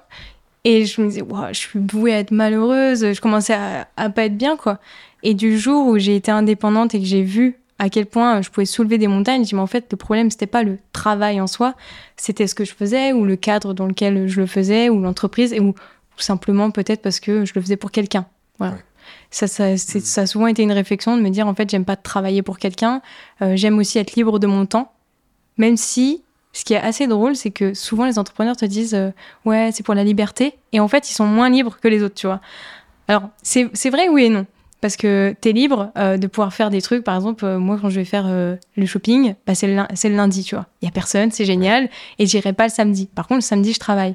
Donc, ça dépend de ton point de vue. Tu peux dire, ouais, mais moi, le samedi, je suis en week-end, hein, je travaille pas. Oui, mais moi, le lundi, déjà, moi, j'ai plus la boule au ventre du, du dimanche soir. Et lundi, je vais faire le shopping et il y a personne. Donc la vendeuse dans le magasin, elle s'occupe de moi, tranquille. J'ai le droit de prendre autant d'articles que je veux dans la cabine parce qu'il n'y a, pas, euh, il y a pas une queue et tout. Donc, euh, donc tu as une liberté, mais c'est toi qui choisis un peu la liberté que, que tu souhaites avoir. Et, euh, et surtout, qu'est-ce qui est la liberté pour toi finalement? Mais finalement, c'est marrant parce que oui, on, travaille, on a l'impression de travailler plus et finalement d'être moins libre. Mais bon, c'est une question de perception, quoi. Est-ce que dans 40 ans, tu, tu, seras encore derrière la caméra en train de faire des, des vidéos? Je sais pas. Je sais pas du tout. Et, je préfère pas me poser la question. Je pense que ça me fait flipper. Euh, parce que j'ai pas choisi ce métier. Je suis un peu tombée dedans comme ça. Euh, bah, tu sais, euh, j'aurais pas fait 5 ans d'études si, en fait j'avais fait ça, su que je voulais faire ça dès le début. Donc, donc comme je ne savais pas que j'allais me retrouver là, je sais pas où je vais me retrouver dans 5 ans, 10 ans, 40 ans. donc je préfère me laisser porter. Et voilà. Et je trouve que la vie m'a enseigné aussi que des fois des choses négatives finissaient positives, comme euh, perdre, comme l'échec, tu vois. et, et, donc finalement, ça me, ça me fait plus profiter. Je me dis, bah finalement, peut-être que la vie, c'est une sorte de balade. Euh, des fois, euh, tu tombes sur des cailloux où tu te dis, waouh, ça, ça fait mal. Et puis après, tu te dis, mais putain, si j'avais pas eu mal comme ça, j'aurais pas eu autant, ça m'aurait pas fait autant de bien après. Et donc euh, maintenant, j'essaie de prendre un peu de recul avec la situation et de me dire, bah juste, regarde, c'est comme un, film ou une série que tu es en train de regarder et hâte de voir la suite, tu vois. Genre, euh, et maintenant, euh, quand il nous arrive des merdes, et, franchement, il nous arrivé des merdes dernièrement, bah, je sais pas, j'arrive à tellement relativiser et me dire, bon, il doit y avoir une certaine justice, on, on aura des trucs bien après, tu vois. Et je, fais confiance en fait à une sorte d'équilibre. On s'est fait en espace de trois mois il s'est fait voler les quatre pneus de sa voiture dans un garage souterrain, enfin hyper sécurisé. Moi, je me fais voler ma voiture entière oh. et on se fait cambrioler en trois mois de temps. Et tu sais, c'est pas possible, la vie nous en veut. Et, euh, en fait, euh, on nous dit, vous n'êtes pas traumatisé Bah non. Tu sais, la vie continue et, et puis, bah voilà, après, on a eu des. Moi, je me disais, c'est peut-être mon esprit, hein, mais je me disais, ah, s'il nous arrivait des merdes, il va nous arriver des sacrés trucs bien, hein Parce que mon père, il avait toujours ce truc de dire, euh, quand euh, trop de choses étaient bien, il disait, oh, il va nous arriver une tuile. Ouais. Tu sais Genre, il dit, toi, t'as eu ton permis, toi, t'as eu ton diplôme, toi, t'as eu ton nouveau taf? Oh putain, la tuile qu'on va se taper. et je pense qu'il m'a il m'a matrixé sur le fait que l'univers, il y a un équilibre. Je sais pas d'où ça sort, mais euh, que le plus, le moins et tout. Et donc, en fait, maintenant, à l'inverse, je me dis, quand il y a trop de moins, wow, il va nous arriver des trucs cool après. Et ça, ça m'aide à mieux dormir, à me sentir mieux. Mais euh, du coup, voilà, je sais même plus pourquoi je vous raconter ça. On te souhaite euh, pas trop de succès alors, parce que sinon. Euh, mais là, c'est hyper intéressant parce que ça, ça fait. Enfin, j'ai envie de faire écho à ce que tu disais au tout début, à ta relation à l'échec quand tu étais mm. petite. Quand tu faisais un sport, tu avais une galère, j'ai envie d'arrêter. Mm. Et la vie de créateur de contenu, c'est un enchaînement euh, ultra rapide de grands succès et de grandes périodes de, pas de défaite, mais de, de down, de remise en question. De, Putain, je fais trois vidéos, ça marche pas, j'ai pas de vue. Il euh, y a déjà eu des moments où tu t'es dit, euh, j'ai envie de tout arrêter oui, bah du coup oui. quand j'ai essayé de faire des plusieurs, enfin une vidéo par jour pendant un mois, là tu te dis c'est bon, j'ai donné, j'ai donné mon âme, ça marche pas, donc clairement c'est mort. Il y a eu aussi une période qui a été un peu difficile où euh, mes vidéos étaient diffusées sur euh, d'autres pages, euh, avec mon autorisation bien sûr, pour me donner un peu plus de visibilité. Donc tu avais Marmiton, Super Bon, Minute Buzz, des... ce groupe-là. Mhm. Et le problème, c'est que du coup, mes vidéos étaient vues par des personnes qui ne me connaissaient pas personnellement. Donc pas ma communauté bienveillante. Et là, c'est la première fois de ma vie en fait où j'ai fait face aux haters. Alors, je, savais, je savais pas que ça existait en pâtisserie, mais apparemment si. Et alors là, j'ai découvert à quel point il faut être créatif pour euh, vraiment euh, bah, défouler leur haine. C'était, c'est dingue. C'est pas juste, c'est de la merde ce que tu fais. Non, non, c'est. Attends, je vais, essayer d'en retrouver, mais c'était assez, assez incroyable. Euh, une personne, une fois, j'avais fait du pain et apparemment, je l'avais pas fait comme il fallait.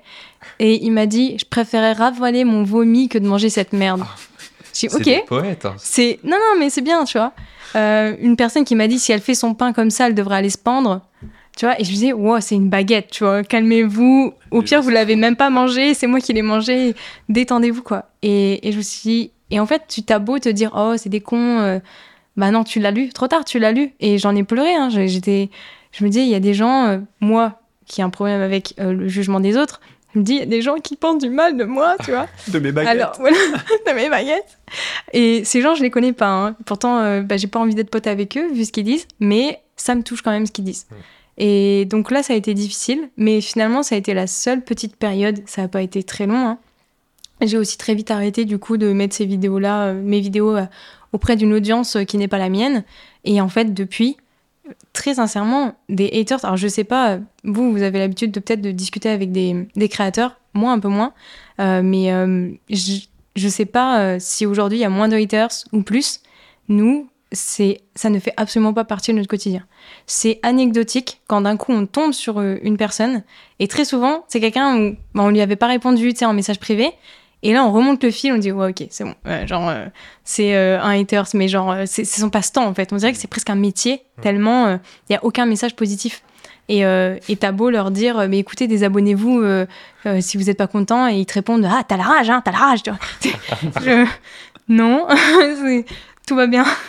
Vraiment, c'est des fois on se tape des barres, c'est incroyable. Et, et, ça, ça arrive une fois par mois où on tombe sur euh, très anecdotique. Et tout le reste du temps, euh, si vraiment quelqu'un, euh, pareil, encore une fois, très rare, va pas être en accord avec quelque chose, moi je reçois un pavé énorme avec énormément de politesse, bienveillance, de, de disclaimer en disant moi je veux pas surtout pas juger, etc. Je dis juste ça parce que je pense ça et machin. Et après on discute et elle me dit oh je suis trop content d'avoir discuté avec toi et finalement je me rends compte que si et ça. Donc non, ça ne fait absolument pas partie de notre vie aujourd'hui, mais ça a été ça a été très difficile quand c'est arrivé. Et je suis contente aujourd'hui de ne pas avoir ça dans ma vie parce que je pense que ça m'aurait fait arrêter. Je, je me sens pas euh, assez forte pour euh, supporter ça. Quand tu donnes tout ton temps euh, pour diffuser du contenu gratuit aux gens, et je dis souvent aussi, ce qui est difficile dans notre métier, c'est de réussir à gagner notre vie sans que les gens payent pour ce qu'on fait. Donc nous, on doit se débrouiller pour aller trouver de l'argent quelque part, d'une certaine manière, sans que ce soit notre consommateur final euh, qui paye pour avoir les vidéos gratuites euh, sur Internet. Donc euh, ça demande un peu de challenge, de complexité, c'est stimulant. Mais du coup, derrière, d'avoir, enfin, de, se faire récompenser par des c'est de la merde ce que tu fais, etc. Moi, c'est bon, je, je signe pas pour ça. Donc heureusement, je n'en ai pas, mais je pense que ça m'aurait fait arrêter, c'est sûr. Je suis curieux d'avoir ton avis. Moi, c'est un sentiment que j'ai, je pense qu'on partage sur les haters, justement. Euh, j'ai l'impression que ça dépend beaucoup d'une plateforme à une autre. Ouais. Euh, sur, euh, tu vois, nous, je te disais, on poste nos vidéos un peu partout, même sur Facebook. Ouais. Sur TikTok et Instagram, c'est plutôt bienveillant. J'ai mhm. l'impression que c'est, on n'a pas trop de haters. Par contre, Facebook, il se passe quelque chose là-dessus. C'est, un Incroyable. Ouais, ouais. Mm, je suis carrément d'accord. Le peu de fois, les cas rares dont je te parle, c'est Facebook. Ouais. C'est toujours, je sais pas, je sais pas si, franchement, j'arriverai pas à expliquer parce que moi, je me suis toujours dit, bah, c'est des personnes plus âgées, plus matures, tu vois, elles vont mm. pas perdre leur temps à ça. J'ai l'impression que si, en fait. Et au contraire, elles ont que ça à faire.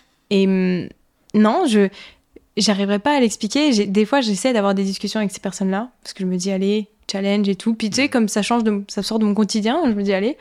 Et euh, je vois des gens qui, euh, qui, qui, sont hyper virulents, hyper méchants. Et puis je, je réponds des fois en disant euh, Est-ce que vous savez que je lis ce que vous écrivez Et tu sais, ils sont pas là en mode Ah merde, ils, bah ouais, alors.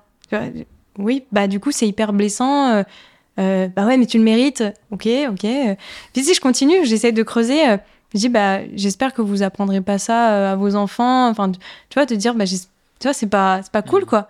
vos enfants sur les réseaux à parler comme ça. Et là, on me dit, ouais, bah, j'espère que les réseaux, ça n'existera plus. Je dis, bah, arrêtez d'être dessus si vous voulez que. Oh, ta gueule, tu me saoules, tu vois. Et direct, là, tu dis, ok, bah, je pense que je vous saoule parce que j'ai raison. Euh. et, en fait, là, ça, ça part, euh, hmm. c'est interminable. Mais du coup, euh, à ce moment-là, je regarde l'heure qu'il est. je, je, je, me dis, ok, là, il est genre 20h30. Que fait une personne lambda à 20h30 un mardi soir? Bon, bah, t'as peut-être fini de manger, tu viens peut-être te poser dans le canapé, les enfants sont douchés, sont au lit. Et je me dis, ok, donc cette personne, il y a peut-être 90% de chances pour qu'elle soit chez elle, dans son canapé, sur son tel. Et la meilleure chose qu'elle a trouvé à faire, c'est d'aller se fight, s'embrouiller avec quelqu'un qu'elle connaît pas. Et, et, là, ça me rend triste au possible parce que je vois pas l'intérêt. Et pourtant, ça m'arrive tellement de fois de tomber, notamment sur TikTok, sur des vidéos où je me dis, ouais, je suis tellement en contradiction avec ce qu'ils sont en train de dire. Euh, des fois, ça me touche tellement où j'ai vraiment envie de mettre un message. Euh, un commentaire. Et ça fait, euh, je sais pas combien d'années que les réseaux existent, mais je n'ai jamais cédé à la tentation de mettre un commentaire négatif ou de dire exactement ce que je pensais quand j'étais en contradiction avec ce qui se disait. Parce que je me suis rendu compte que ça ne m'apporterait rien, si ce n'est me rajouter un peu de haine ou de, tu vois, de colère sur l'instant. Euh, de du coup recevoir encore plus de colère parce que évidemment la personne c'est pas en un commentaire que je vais la convaincre elle a quand même fait une vidéo sur le sujet donc si je suis pas d'accord c'est pas un commentaire qui va changer la donne euh, mais en fait, je me dis, ça va me porter que du négatif. Euh, si c'est le matin, ma journée, elle va être entre guillemets niquée. Si c'est le soir, je vais me dire que ma journée a été pourrie parce que je me souviens que de ça. Et en fait, pas d'intérêt. Et je me dis, allez, scroll un coup. Dans trois vidéos, t'auras oublié ce que t'as vu. C'est évident. Dans trois vidéos, euh, je serai, oh, t'as vu le petit chat? Voilà, allez hop, c'est bon, on a oublié. Et, et du coup, moi, je m'impose cette discipline, entre guillemets, même si on est tous de nature à vouloir dire ce qu'on pense comme ça. Et ça me fait beaucoup de peine, en vrai, ça me fait vraiment de la peine pour ces personnes-là. Euh, j'y vois euh, ouais, une sorte de, détresse et je me dis, euh, c'est dingue de pas se rendre compte qu'on est en train de faire une activité qui nous fait du mal. C'est-à-dire qu'ils prennent, c'est un choix qu'ils font d'écrire ce genre de choses, d'aller casser du sucre sur quelqu'un qu'ils connaissent pas, et ils seraient incapables de le faire en, dans la vraie vie. Donc je me dis c'est quoi, à quel point t'es mal dans ta vie pour aimer faire ça? Donc voilà, j'y vois beaucoup de tristesse et c'est dommage parce que plus il y a de haters, je trouve, et plus ça montre qu'on a un problème, tu vois, dans notre société. Là, la question qui arrive pile poil, c'est pain au chocolat ou chocolat semi Et là, c'est bon, tout le monde se déchaîne, les haters sont en folie dans les commentaires. c'est ça. Là, ça va. Moi, je dis toujours pain au chocolat. Et d'ailleurs, j'ai un très bon argument, c'est qu'ayant passé le CAP pâtisserie, la référence en France, d'accord On dit pain au chocolat. Donc à partir de là, je veux rien savoir. Ça, c'est l'extrait qu'on mettra sur TikTok, comme ça, ça va. Tout le monde va se déchaîner. Est-ce que que c'est pas le meilleur argument, en vrai? Moi, je trouve, en tant que team pain au chocolat, je trouve ça évidemment un très bon argument. C'est comme dire que c'est dans le dictionnaire. Donc, c'est, tu vois, à partir du moment où un mot est dans le dictionnaire, ça devient la référence. Et... C'est vrai, euh, ouais, c'est pas mal. On a un exercice en général qui est de faire des fortune cookies. Dans lesquels on glisse des petites questions. Mais non. Sauf que euh, on s'est dit la dernière fois qu'on a fait des fortune cookies, ils avaient une tête qui était qui ressemblait plus à des à rien. Euh, à, des, à, des, à, des, pancakes d'il y a trois semaines. Ouais, voilà. Pliés en deux. Du coup, on n'a pas fait les fortune mhm. cookies, mais on t'a ramené une petite poche dans laquelle mhm. tu peux piocher des questions. Alors, pour information, il y a une très bonne euh, recette de fortune cookies sur ma chaîne YouTube. Et il ah. ressemble vraiment à des vrais. Ah ouais, je vous conseille. Parce que j'ai testé une recette marmiton et le résultat n'était bah pas voilà. Démonstration de. Voilà, démonstration. Donc laisse piocher un petit papier et tu pourras répondre à la question qu'il y a dessus. Alors. Le plus grand chef Hmm. Alors moi, du coup, c'est chef en pâtisserie. On va dire celui que... Euh, j'en ai deux. J'en ai un ancienne école et un nouvelle école. Euh, Philippe Conticini, pour moi, qui est un grand monsieur. Et je, j'ai toujours euh, adoré sa façon. En fait, je, je retrouvais peut-être un peu de mon papy en lui. Parce que du coup, c'est une personne un peu plus âgée, voilà. Et, euh, et ouais, je pense que je, je retrouvais en lui euh, cette passion pour la pâtisserie et cette envie de transmettre. Et euh, il s'est mis sur les réseaux il y a quelques années. et il essaye, je vois qu'il essaye de se mettre au code des réseaux, donc à faire des vidéos, des lives, mais genre hyper bienveillant, tu vois. C'est-à-dire que quand il, il, parle aux gens, il dit messieurs, dames. Tu vois Donc en live, c'est trop drôle. C'est bonsoir messieurs dames, j'espère que vous allez bien. Il est hyper courtois avec les gens et il leur apprend ce qu'il peut leur apprendre. mais sans, euh, j'ai dire, sans fioriture et juste avec sa personnalité. Et l'autre chef, ça serait euh, Cédric Grolet, qui, euh, du coup, pour moi, ben, forcément, je m'identifie sur le côté pâtisserie et réseaux sociaux. Et je trouve que voilà, il, nique le game sur, sur les vidéos qu'il fait. Et, et, le, ce, ce, que je trouve marrant, c'est que je vois en ce moment qu'il se fait copier par d'autres grands chefs. je ne les citerai pas, mais mais je vois qu'ils essayent de faire un peu les vidéos qu'il fait lui. Et Cédric, je sais que lui, il, fait euh, ses vidéos lui-même, euh, il fait le montage et tout. Donc euh, je me dis, c'est pas, tu t'as pas un chargé de com qui est là, qui dit, allez mec, pendant deux heures on tourne et tout. Il fait vraiment tout lui-même. Et je me dis, ok, bah, il a réussi à, à éclater les réseaux avec de la pâtisserie de bah, assez haute voltige. Et aujourd'hui, quand tu vas à Paris et que tu veux aller dans une de ces pâtisseries, il y a la queue, quoi. C'est et c'est extrêmement cher aussi pour ce que c'est. Voilà. Euh, ça, me fait penser à plusieurs, euh, plusieurs trucs. Est-ce que tu as déjà pensé ouvrir une pâtisserie? Alors, c'est la question, ça a été la question euh, fétiche de ma mère pendant longtemps et de beaucoup de personnes parce que un quelqu'un qui aime la pâtisserie, il fait quoi? Il ouvre une pâtisserie. Voilà. Et j'avais donné, j'avais donné cet exemple à ma mère en lui disant écoute, maman, je vais t'expliquer un truc très simple. Aujourd'hui, là, il y a quelques jours ou quelques mois, j'ai posté une vidéo de Paris-Brest et euh, avec la monétisation, j'ai gagné 900 euros. Dans une pâtisserie, pour gagner 900 euros, c'est pas un Paris-Brest. Je pourrais jamais vendre un Paris-Brest de 900 euros. Et le plus fort dans l'histoire, c'est que ce Paris-Brest, c'est moi qui l'ai mangé à la fin. Donc, à quel moment j'irais me faire chier à faire, je crois, bah, je sais pas, 100 Paris-Brest à vendre 9 euros que je peux pas manger, alors que si j'en fais un, que je mange, enfin, tu vois, et le temps, le ratio et tout. Donc, en fait, euh, il y a ce côté où moi, déjà, je transmets euh, et j'adore la transmission.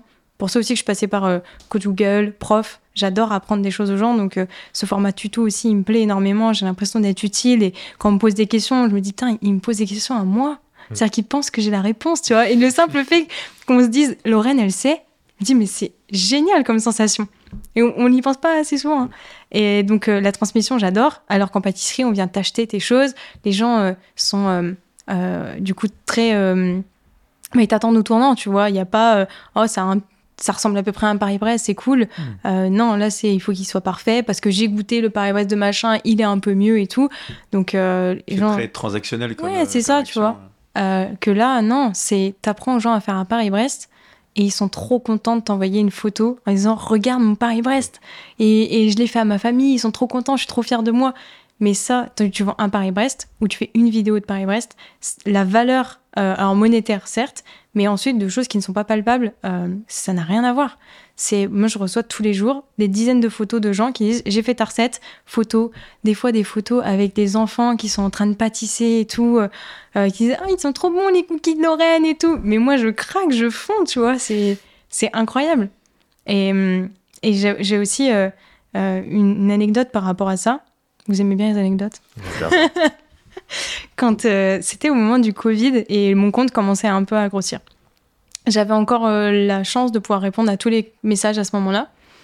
Même si ça a toujours été quelque chose d'important pour moi, à un moment donné, tu passes un cap où tu n'y arrives plus t'as beau dire, hein, euh, toujours des influenceuses pour dire Oh, les filles qui disent qu'elles n'arrivent pas à répondre à tous les messages, c'est pas vrai, machin. Bah, moi, je, vous donne mon compte quand vous voulez, hein. mes comptes. Parce que si avec Insta, ça irait. Si avec Facebook, ça irait. Mais on a les mails, Facebook, Insta, on a. Et messages, commentaires, les commentaires de tous les posts aussi, parce qu'il y en a qui remontent bien loin pour faire les trucs. Donc, euh, donc non, c'est ingérable, mais on essaie de répondre au max. Donc là, j'arrivais à répondre à tout le monde et surtout, j'arrivais à discuter longuement avec les personnes et là, j'ai une maman un jour qui m'envoie un message et qui me dit, euh, juste pour remettre dans le contexte, moi je fais des vidéos sur internet, voilà, c'est, c'est, je fais des vidéos sur internet, il y a des gens qui les regardent, tu vois le compteur de vues et puis tu dis, oh, il y en a quelques-uns qui les refont et tu te rends pas compte en fait, tu dis, je fais des vidéos sur internet, vraiment, c'est tout. Et là, cette dame, elle me dit, euh, bah écoute, euh, moi en fait, j'ai un parcours de vie un peu, un peu difficile, j'ai un petit, un petit garçon, mais pendant des années, on était avec quelqu'un qui me battait, euh, qui battait aussi mon fils, je crois. Elle dit euh, Mon petit garçon, il sourit plus depuis des années. C'est, euh, moi, je suis profondément malheureuse, c'est, horrible et tout.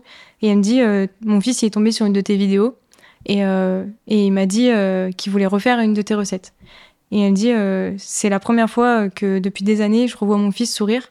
Et depuis, elle dit J'ai la chance, j'ai un peu les moyens. Donc, elle lui a acheté un robot de pâtisserie, genre à 600 balles, tu vois. Et elle m'envoie une photo où il est là avec un iPad une vidéo de moi euh, en train de refaire une recette. Et elle me dit maintenant tous les mercredis on fait une recette et, et je te remercie parce que grâce à toi euh, euh, je, je, peux revoir enfin un, sourire sur le visage de mon fils. Et waouh, je me suis à chialer, tu vois. Et, et, cette anecdote, je, vois, je crois que je la raconte, elle me, elle me touche, tu vois, parce que parce que tu te derrière ton écran, tu te rends pas compte à quel point tu peux changer la vie des gens et tu dis je fais que des vidéos sur internet, je fais que des pâtisseries.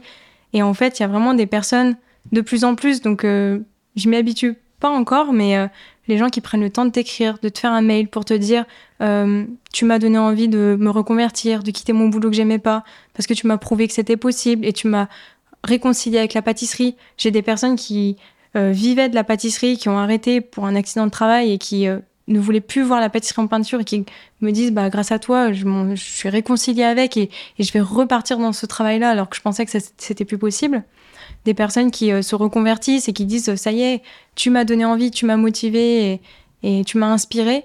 Enfin, en fait, euh, et, des personnes aussi qui euh, voilà disaient moi j'étais malheureuse et puis je caricature mais c'est un peu ça. J'étais malheureuse et depuis que je fais des gâteaux grâce à toi, je suis heureuse. Et là, tu te dis en fait ça va plus loin que faire des vidéos sur internet. Ça va plus loin que juste faire des pâtisseries avec sa caméra et, et quand ça a un impact comme ça profond chez les gens, c'est fou. J'ai d'autres personnes et enfin, vraiment pour moi, le, ce lien-là que j'ai et l'impact que j'ai chez les gens, je le sous-estimais et c'est ce qui me touche le plus, vraiment. Euh, une fois, une personne, euh, c'est un monsieur qui me dit, écoute, euh, c'est bientôt l'anniversaire de ma femme et chaque année, j'essaie de me dépasser pour, pour le cadeau. Et il me dit là vraiment, est-ce qu'on peut faire une visio avec ma femme, tu vois, ça lui ferait plaisir et tout. Et je dis, bah, je savais pas quoi dire parce que j'ai pas envie de monétiser ça, mais je me dis, si je commence à dire que je fais ça gratos, enfin, je m'en sors plus, tu vois, je peux plus donc j'accepte. Et là, cette femme, au moment où elle me voit, euh, elle se met à pleurer toutes les larmes de son corps et tout. Et, et je me dis, mais what? Genre, je suis personne, tu vois. Et, et, là, tu vois, les gens pleurent en te voyant ou rencontrent dédicaces. J'ai des filles qui ont pleuré aussi. Tu dis, mais mais je suis personne. Qu'est-ce que. Et là, ouais, c'est là où tu te rends compte, tu dis donc je. J'ai un impact dans votre vie qui est suffisamment grand pour que vous pleuriez en me voyant. Enfin, c'est fou. Et là, ça me, ça me fait quelque chose, tu vois. Ce genre de moment me fait me rendre compte que, ouais, ok, il se passe quelque chose et, et les réseaux, c'est pas juste des réseaux. C'est. Il y a des vrais gens euh, qui ont des vraies vies. Et nous, on voit juste des chiffres, tu vois. On va dire 120 000 abonnés. Ouais, ok, bah c'est un 1, un 2, un 0, tu vois. Donc 1, euh, 2, ça fait 3, 0. Enfin, tu vois, genre, c'est des chiffres. C'est. Mais là, de les voir et de voir l'impact que tu as dans leur vie, ça. Ouais, là, ça touche.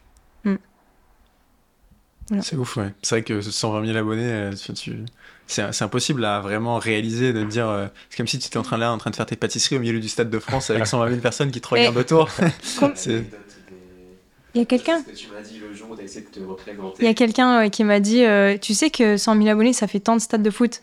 Et je sais plus c'était combien. Combien tu mets de personnes 3-4 stades de Stade de France, c'est 80 000 personnes, je crois, c'est pas ça Ouais, genre. grand stade, mais ouais. ça peut être du 50 000. Ouais. Mais je crois que c'était quelqu'un qui me disait par rapport à mon nombre d'abonnés Facebook. Ouais. Voilà, tu vois. Et là, ça commençait à dire c'est tant de stades de foot. Et là, tu te dis, attends. Genre tous à la queue leu comme ça, les stades, tu vois, tu rentres dans chaque stade et tout le monde te connaît. C'est quoi ce délire, tu vois? C'est quoi ce métier? Ou t'arrives dans, un dans une ville, même pas un village, euh, t'arrives à Lyon, tous les Lyonnais te connaissent. Ouais, et c'est ça. On m'a fait le même parallèle en me disant une ville avec euh, le même nombre d'abonnés, tu imagines, tout le monde te connaît. Ah non, c'est incroyable c'est fou, c'est incroyable. Ce serait sympa de les rassembler tous dans la même ville. et tu deviens maire de la ville. ah ouais, j'avoue. Illimité en pâtisserie, tu sais. Open bar. Euh, j'ai envie de passer du coq à l'âne ou du Paris-Brest au millefeuille, si je peux me permettre. Bien sûr. Euh, est-ce que toi, tu testes des recettes? Est-ce que, Enfin, tester dans le sens où tu dis, je vais essayer d'inventer une recette ou je vais essayer de trouver euh, ma propre recette du meilleur machin? Alors, ce qu'il faut savoir en pâtisserie, c'est qu'on peut difficilement inventer des choses. En fait, on peut créer des. Enfin, on peut pas réinventer l'eau chaude, en gros. Tu vois. Il y a des bases que tu es obligé de respecter, des, des, process et tout, pour que ça fonctionne. Par contre, tu peux inventer des choses sur les formes, les associations de saveurs, sur à quel point tu vas mettre de fruits à l'intérieur, mais tu, veux euh, une gelée de fruits, il faut forcément du fruit et un truc qui fasse le gélifiant. Tu vois, tu peux pas l'inventer. Donc après, tu peux changer ton fruit, en mettre plus, en mettre moins. Euh, ton gélifiant, tu peux le changer plus, moins. Mais tu vois, tu tu peux pas euh, trop réinventer. par contre, moi, j'avoue que c'est pas c'est pas ma tasse de thé. Enfin, pas que c'est pas ma tasse de thé, mais je me sens pas assez, je sais pas créative, mais je vais reprendre, je vais me laisser inspirer par des choses qui existent déjà. Mais pour être complètement disruptive, je sais que je le suis pas. Et euh, je sais que je, n'y arrive pas vraiment.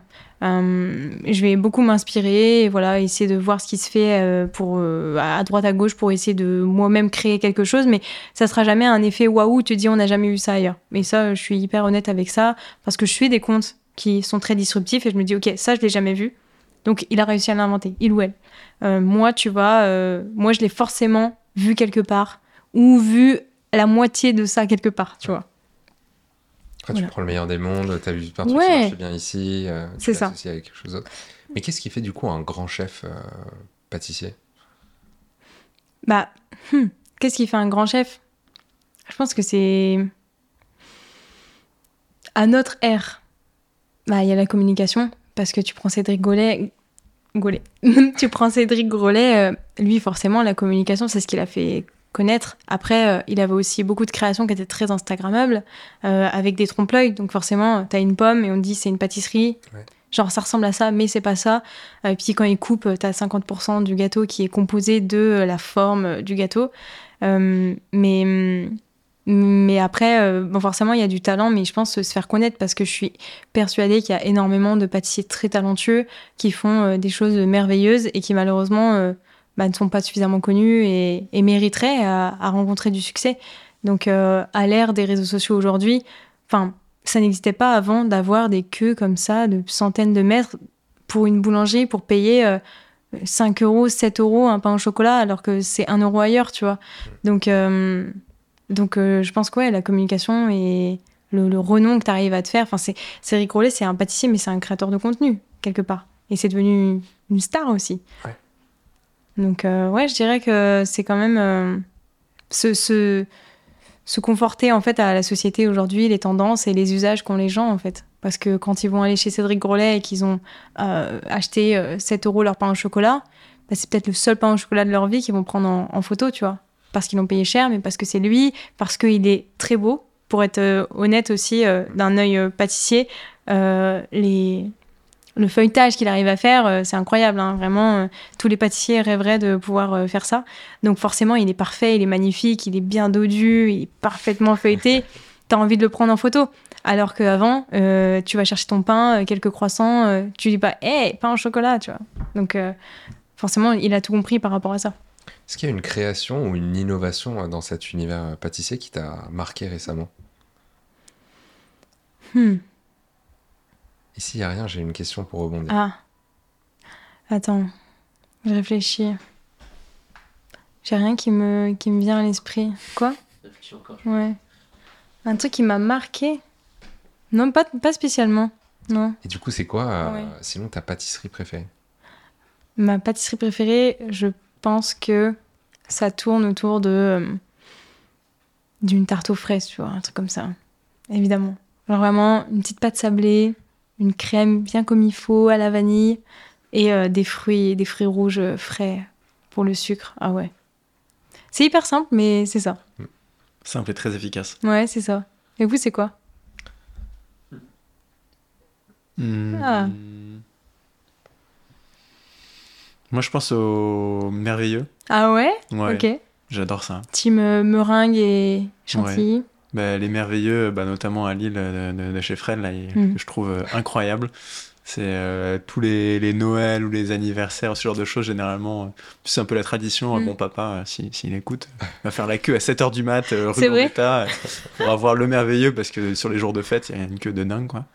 Ça, c'est, en plus de ça, c'est un petit côté un peu inaccessible. c'est vrai. Vraiment sympa. Ok, merveilleux. Je dirais le flan je pense. Flan vanille euh, assez basique. Basique, quoi. Il n'y a pas plus basique que ça. Mais euh, Ernest et Valentin, à Paris, je ne sais pas si tu connais. Non. Délicieux. Un des meilleurs flans de Paris, j'en ai testé pas mal. Euh, bah, je, vous, je, vous, en prendrai la prochaine fois. Ils sont Parce que le, flan, c'est hyper basique, mais c'est aussi. tu peux vite être déçu. Ouais. Je trouve. Ok. Le flan. On te laisse chercher un deuxième petit papier. Il y a des pièges ou pas Il n'y a pas de la boule noire. Alors, ton secret. c'est, je crois que la question qu'on pose le plus. C'est quoi voilà. Ton secret pour garder la ligne avec toutes ces pâtisseries. Ah bah oui. C'est le la question. c'est incroyable. À chaque fois qu'on me rencontre, c'est la question. Dire ou tourner différemment. Est-ce que tu manges tes pâtisseries hmm. Et je, alors je sais pas trop. Je, j'ai pas de secret parce que je les mange vraiment. Euh, j'adore le sucre et je pense que j'ai un problème euh, d'addiction au sucre en plus de ça. Et d'ailleurs, euh, vous me disiez d'où vient ta passion pour la pâtisserie. À la base, j'aime aussi la pâtisserie parce que j'aime la manger au-delà d'aimer la faire. D'accord? Donc oui, je mange mes pâtisseries et tout. Et non, je, je, pense que j'ai la chance d'avoir un métabolisme rapide. Donc euh, je suis un peu active aussi quand même. Alors je fais pas de sport, mais par contre, je travaille beaucoup. je, des fois, je suis un peu une pile électrique et tout. Donc forcément, je pense que je dépense plus de calories que ce que j'ingère, même si j'en ingère quand même beaucoup avec les pâtisseries.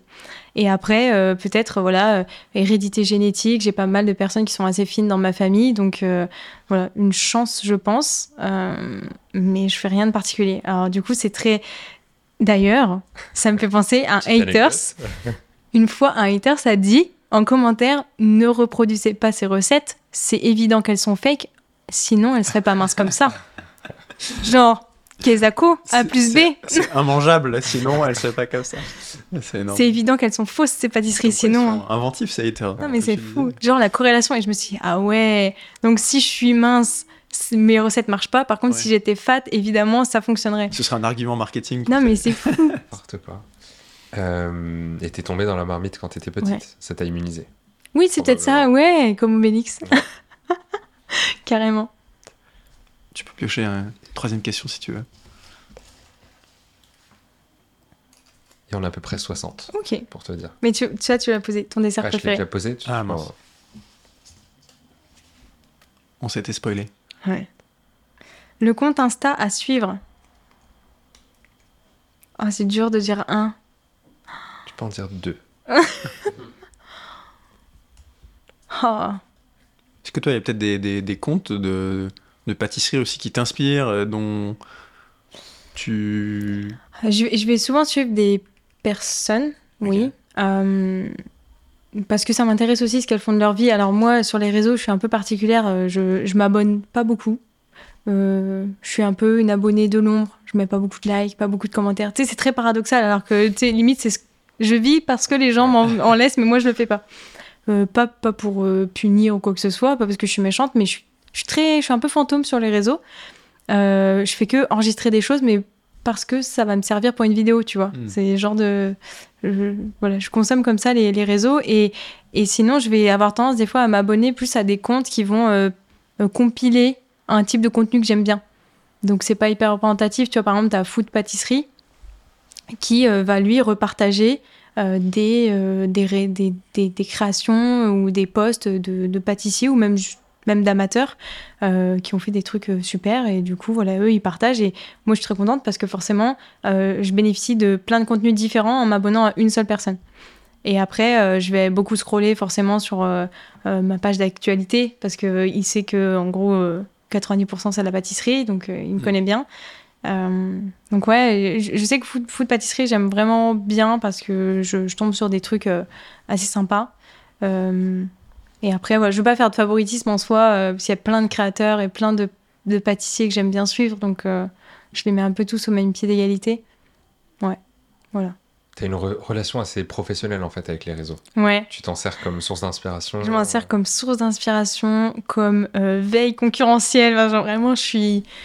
Je suis, tu vois, je suis une, petite pie en fait. Genre, je regarde et c'est trop drôle parce que euh, on en parle énormément, hein, tu vois, avec Gaëtan. Et, euh, et comme, comme je connais l'envers du décor, je sais en fait, quand quelqu'un dit ça, hmm. pourquoi il dit ça. Euh, là, je sais pas, euh, imaginons, euh, dernier truc en date, en date une personne, je sais pas, qui, qui vend quelque chose.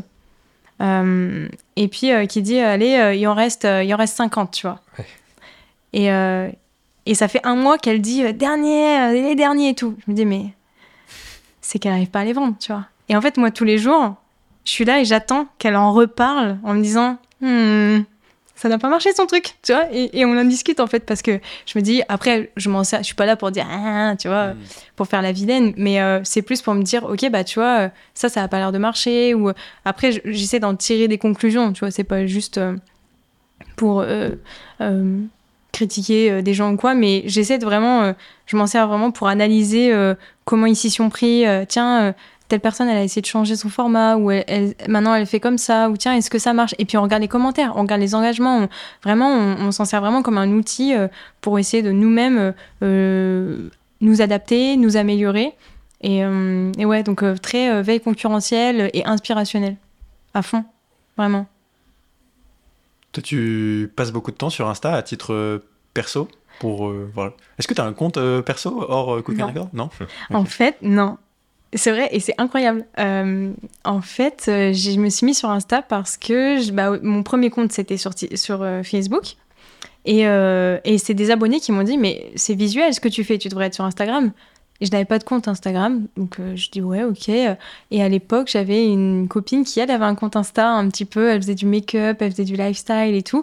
Et donc, je lui dis, bah écoute, est-ce que tu peux m'aider Donc, je commence à créer un compte, mais à ce moment-là, je me dis pas, ouais, il faut que je sépare et tout. Je dis, attends, je vais déjà essayer de maîtriser la, la plateforme, poster un petit peu, mais je vais pas me mettre à poster deux trucs différents, c'est pas possible, c'est chronophage. Donc, euh, depuis le début, j'ai qu'un seul compte et ça continue comme ça.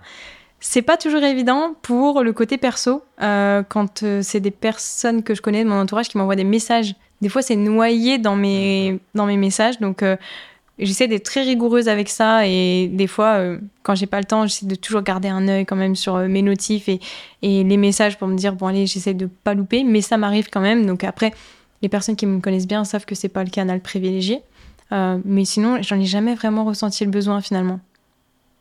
Vu que voilà, en fait, de manière générale, j'aurais pas posté plus euh, par exemple de personnel que ce que je fais déjà avec euh, Cook and Record. Mm. De temps en temps, je mets des photos de moi, mais euh, tu me verras jamais en bikini à la plage ou posée. Tu vois, moi, je vais prendre les dernières photos qu'on a prises en selfie comme ça à deux, enfin des, des, photos de n'importe qui. Le seul avantage que je vais avoir, c'est que j'ai des applications pour retoucher un peu les photos et que je vais retoucher un peu les couleurs, les contrastes et tout, qui fait un petit peu plus Instagrammeuse, voilà, tu vois, pour être dans, dans le move. Mais, mais sinon, je je posterai pas plus de personnel que ce que je fais déjà à Cook and Record, donc au final, ça me manque pas. Ça, c'est une question que je voulais te poser justement. Euh, euh, tu mets beaucoup de, de toi, dans ton toi personnel sur ton compte. Oui. Donc c'est au final pas seulement un compte de pâtisserie, c'est un compte de, de, Lorraine qui fait de la pâtisserie. Euh, tu disais tout à l'heure, tu faisais des, des sessions, tu parles de Colanta, tu montres de tes chats, tu montres ta thalasso, etc. Est-ce que tu penses que c'est euh, bénéfique pour ton compte, où les gens se disent Ah bah tiens, je connais la Lorraine, donc j'ai encore plus envie de suivre ses pâtisseries? Ou est-ce qu'on pourrait se dire à l'inverse Bah non, en fait, moi je suis là pour de la pâtisserie, je m'en fous que Lorraine elle se fasse une thalasso, euh, j'ai pas envie de savoir euh, ça, je veux juste des recettes. Comment tu fais l'équilibre entre ces choses-là et comment tu as pris la décision de dire Bah non, en fait, je montre aussi ma vie un peu privée? Alors, déjà, on sent la différence Facebook, je peux avoir des messages en disant j'en ai rien à foutre de ta vie, euh, je suis là pour les pâtisseries. Ça, on peut le trouver sur Facebook. Insta, jamais. Euh, et en fait, je... ça s'est fait progressivement. C'est pas arrivé, c'est pas euh, noir-blanc d'un coup. ce qu'il y a aussi, c'est qu'il y a encore une fois un petit peu de stratégie, dans le sens où moi, ma, je suis en fait dans une niche quelque part avec la pâtisserie. Donc, pour gagner ma vie, pour aller chercher des partenariats, par exemple, c'est-à-dire que je reste que dans la pâtisserie. Tu peux pas d'un jour, euh, du jour au lendemain, dire Ah ben attendez, euh, vas-y. Pas loin. Yes. Ouais, non, plus du tout. T'inquiète. Bougez pas, est-ce que ça va. C'est l'heure où les enfants vont. Ah, c'est la sortie de. Ça va hurler. C'est le week-end pour les enfants. On leur dit maintenant, tu penses la batterie Moi, je pense. Et tu peux parler des postes qui marchent le mieux aussi. Oui. C'est un lien tout ça. Merci. C'est vrai qu'on n'a pas partagé tout ce qui était tips and tricks. Euh, je disais. Attends, attends, attends. Sur Facebook, on te reprochait parfois. Ouais, on peut le reprocher sur Facebook, mais, euh, mais sur Insta, voilà, ouais, sur la diversification euh, des, des, partenariats, tu peux pas parler que de pâtisserie et un jour on te propose, eh tiens, tu veux faire la promo, je sais pas, d'une marque de fringues? Bah, si tu montres pas aux gens un peu tes tenues, bah, ça tombe un cheveu sur la soupe comme ça. Déjà, tu n'auras sûrement pas la demande. et puis, d'un coup, ta communauté, elle va pas comprendre. Donc, il y avait aussi cette petite logique de se dire, en fait, si je veux à un gagner ma vie aussi, euh, si j'attends que des marques de pâtisserie, il y en a pas beaucoup. Je peux te faire un fichier euh, Excel, une petite liste, et euh, clairement, si on les attend eux, ça va être difficile. donc le but c'est aussi de se dire bah en fait déjà je n'ai pas je ne suis pas madame pâtisserie je fais pas que ça de ma vie j'ai une vie comme les autres donc je fais d'autres choses voilà mon, de mon, temps libre et donc, il y, a un peu euh, aussi, ça rejoint l'idée de capital sympathie dont on parlait la dernière fois. Mais c'est pas, euh, ça s'est pas joué aussi sur euh, je prends la décision, c'est comme ça que ça va se passer. Ce qu'il y a eu, c'est que la première fois où j'ai partagé une photo de moi, c'était une photo où j'ai genre 12 ans et je suis assis à côté de mon papy qui est pâtissier. Et je raconte, j'explique, ah ben voilà, pourquoi j'aime la pâtisserie, blablabla et tout. Et là, cette photo, elle fait plus de likes, de commentaires que toutes mes recettes pas réunies, mais que toutes mes dernières recettes.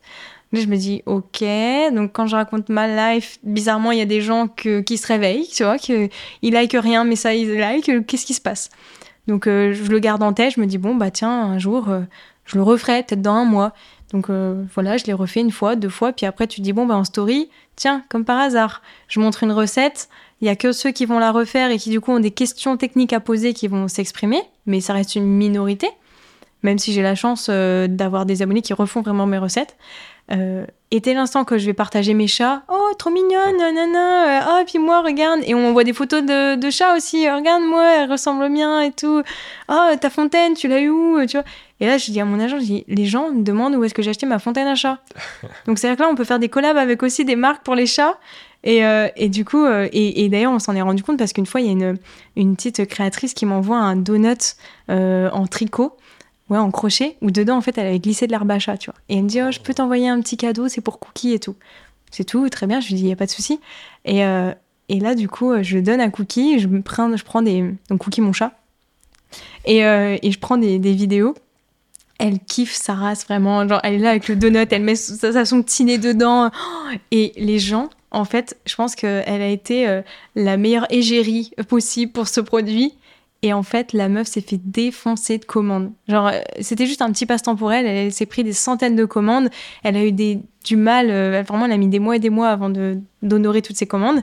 Et je me suis dit, waouh, mon chat peut vendre aussi. Enfin, tu sais, sans vouloir euh, faire la meuf qui, qui cherche l'argent, tu vois, mais je me suis dit, mon chat peut faire, c'est incroyable.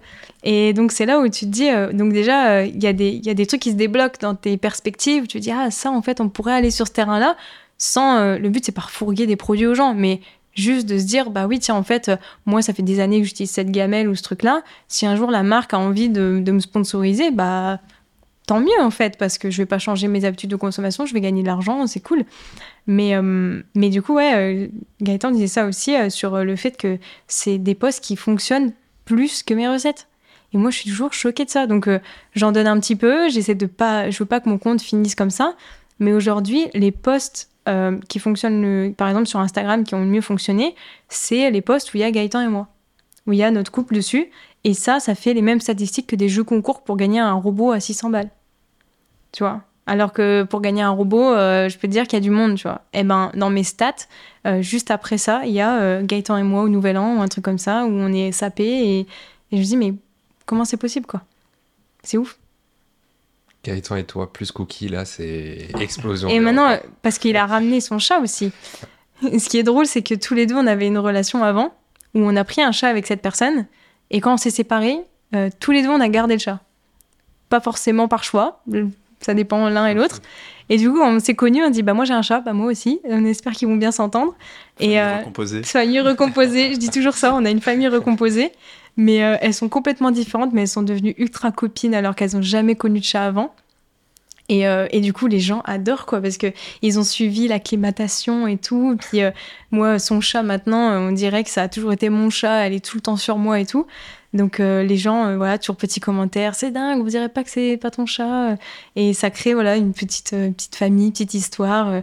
et quand, véridique, hein, quand ça fait une semaine que j'ai pas fait une story avec les chats, on m'envoie un message en me disant est-ce que les chats vont bien euh, Pire, quand j'ai dit qu'on s'était fait cambrioler, truc de fou, le message que j'ai reçu à 90%, c'est est-ce que les chats vont bien? Et ça, c'est incroyable parce que tu... déjà, moi, euh, je suis rentrée, euh, j'ai cherché mon ordi, j'ai cherché, tu vois. Bon, ok, les chats, mais tu sais, ils étaient. les chats étaient. On les a vus, on a ouvert la porte, ils étaient là, tu vois. Donc, je me suis pas dit, oh, est-ce que ça va, t'es traumatisée, je leur ai pas fait une thérapie, tu vois. Sur le coup, j'ai cherché mes objets, évidemment. Et en fait, déjà, ils m'ont ramené un peu à la réalité. Les gens, ils me disent, est-ce que les chats vont bien? Je me suis dit, bah ouais, en fait, les chats vont bien, c'est génial et tout. Mais je me suis sortie, mais quelle bienveillance, quoi. Euh, C'est-à-dire qu'ils connaissent ma vie au point où ils savent que j'ai des chats. Euh, et quand je leur dis ça, ils sont bienveillants comme quelqu'un de ma famille ou de mon entourage. Et eux, au lieu de me dire, tu t'es pas fait voler grand chose, ils m'ont dit, est-ce que tes chats vont bien? Et ça m'a touché, tu vois. Et, et, du coup, ils m'ont mis une petite claque, tu vois, une petite leçon en mode, meuf, toi, t'as cherché ton ordi. Euh. Donc, euh, donc c'est cool aussi, ça, ça fait des leçons, les réseaux, c'est bien. Très belle histoire.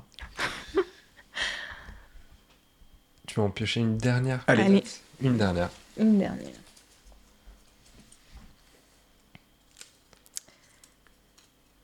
Ton temps d'écran. Ah, faut que je check mon tel alors. Est-ce que je peux avoir Non. Je sais pas. Je l'ai pas en tête du tout. Donc, tu euh, passes beaucoup de temps sur son tel? Ouais. Tu dis que c'est veille, veille professionnelle. Ouais. Euh, je me culpabilise pas trop sur ça. Parce que c'est vrai que je, passe, je vais passer du temps, euh, même tu vois, quand tu vas poster un truc, bah, c'est toujours 15 minutes par-ci, par-là qui ont pas du tout de divertissement, mais juste pour poster, transférer des rushs ou genre de trucs, répondre, répondre énormément aux gens. Euh, ça, ça prend beaucoup de temps aussi. Mais là, ça dit moyenne quotidienne. Et vous avez une fourchette, voir de ce qui est beaucoup ou pas? Les gens normaux sont entre 30 et 45 minutes par jour. Non Non, je rigole. wow. Non, je pense en moyenne, c'est dans, les, dans les 3 heures. Ouais, moi, ça? moi, je suis à 4 heures en ce moment. J'ai regardé il n'y a pas longtemps. Moi, je peut-être un peu plus. moi, je suis à 7h37. Ah oui. Ouais. Temps éveillé, 8 heures. Temps d'écran, 7h37. Waouh. Attends, on peut voir. Euh, alors, c'est marrant. Ok, je vais vous dire les, les top applis, mhm. peut-être. Google Drive. Non. Appareil photo. Donc je pense que c'est pour le ah, tournage. Bah Donc je pense que ça biaise un peu mon, ma stat. Mm. Ensuite, c'est photo. Donc je pense, je sais pas, quand je vais chercher les rushs ou genre de trucs pour les montages. TikTok. Mais étrangement, on est bien sur une moyenne journalière, ouais. TikTok, 44 minutes. Instagram, 17. Ah non, c'est aujourd'hui ça. Ok. Forcément, la journée n'est pas finie. Ils font pas les moyennes des fois, euh, jour, semaine? Ok, ouais. Mais c'est beaucoup quand même Instagram, TikTok, photo. Pour, le rappeler et aussi euh, rappeler un peu ce qui se passe dans les coulisses, toi, tu filmes au téléphone. On pourrait penser que tu as un setup euh, super élaboré, mais. Bah, il est super élaboré. Oui, quand même. C'est vrai. il est, ah, il a pas toujours été comme ça, mais dès que j'ai pu m'offrir un peu plus de matériel euh, compact surtout. Avant, j'avais des grosses mm. C-Light comme ça. Du coup, je devais. Qu'est-ce que c'est? Ah mince, c'est les trucs des câbles. les euh, je devais toujours euh, ouvrir, fermer, ranger. C'était visser l'ampoule à l'intérieur et mm. tout. Que là, du coup, j'ai le luxe de pouvoir les laisser. Elles prennent pas trop de place et tout. Mais oui, je filme au téléphone. Et est-ce que vous voulez que je vous raconte cette anecdote? Évidemment. On adore les anecdotes. Ah, mais oui, l'anecdote. Bah oui. Oui, mais oui, j'avais oublié. T'as oublié? Je me suis dit, il me tend la perche et mais tout. Oui, oui, t'as raison. Mais ouais, alors en fait, j'ai pareil, dès que j'ai pu m'offrir euh, un, un, appareil photo, je me suis acheté un super beau Sony, euh, je dirais dans les 3000 euros, quelque chose comme ça, où je me suis dit, là c'est bon, je peux faire des vidéos de ouf. Bon, il n'y a plus qu'à apprendre à s'en servir et à faire des vidéos de ouf. Mais au moins, j'ai le matériel. Et, euh, dans mon parcours euh, euh, d'entrepreneuriat, j'ai été incubée dans un, bah, incubateur d'entreprise. Et à un moment donné, j'ai rencontré une personne qui m'a dit ce qu'elle faisait dans la vie. Et elle m'a dit bah, Moi, je fais des études émotionnelles. Elle m'a convaincue d'en faire une, en gros, je vous la fais courte. Et on a eu la chance aussi d'être financé par la région parce que ça, coûte très cher, c'était peut-être, je dirais, 10, 15 000 euros, quelque chose comme ça. Donc on n'avait pas les reins du tout pour se payer ça. Et cette étude émotionnelle, en fait, on, posait des patchs, des capteurs euh, cardiaque sur euh, les bras des gens. Et en fait, c'est une technologie qui analysait, euh, tu vois, quand ton cœur il bat, tu as des pics, des plats. Et en fait, eux, ils prenaient le plat où normalement il n'y a rien et ils arrivaient à creuser suffisamment profond pour dire, en fait, dans ces plats, on arrive à voir des soubresauts pour analyser à quel moment il y a des émotions qui sont ressenties. Et donc, le seul souci, donc, c'est que on ne sait pas si l'émotion elle est positive ou négative. Donc, il faudra interroger les gens pour savoir si euh, ce qu'ils ont vu, euh, parce que du coup j'ai oublié de préciser, mais évidemment on leur a montré des vidéos de recettes. Et moi j'avais fait ma, petite liste avec des recettes à moi, des recettes euh, de concurrents, on va dire, de personnes qui faisaient des, vidéos de recettes, avec un peu de tout, à la fois des vidéos très quali où je me disais le jour où j'arrive à faire ça, je suis une king et tout, c'est vraiment vers ça que je veux tendre. Et des vidéos que je considérais comme très dégueulasses, vraiment où je me disais, euh, faudrait pas que je tombe aussi bas un jour parce que vraiment, J'aurais pas honte de poster ça, mais clairement, c'est pas quali du tout. Et on a mis un peu de tout et on a analysé euh, bah, vraiment les réactions des gens. Parce qu'en fait, ce qu'il y a, c'est qu'on voulait pas simplement des gens qui disent euh, vidéo 1, oui, j'ai aimé, non, j'ai pas aimé. Pourquoi? Oh, bah parce que j'aime bien le chocolat.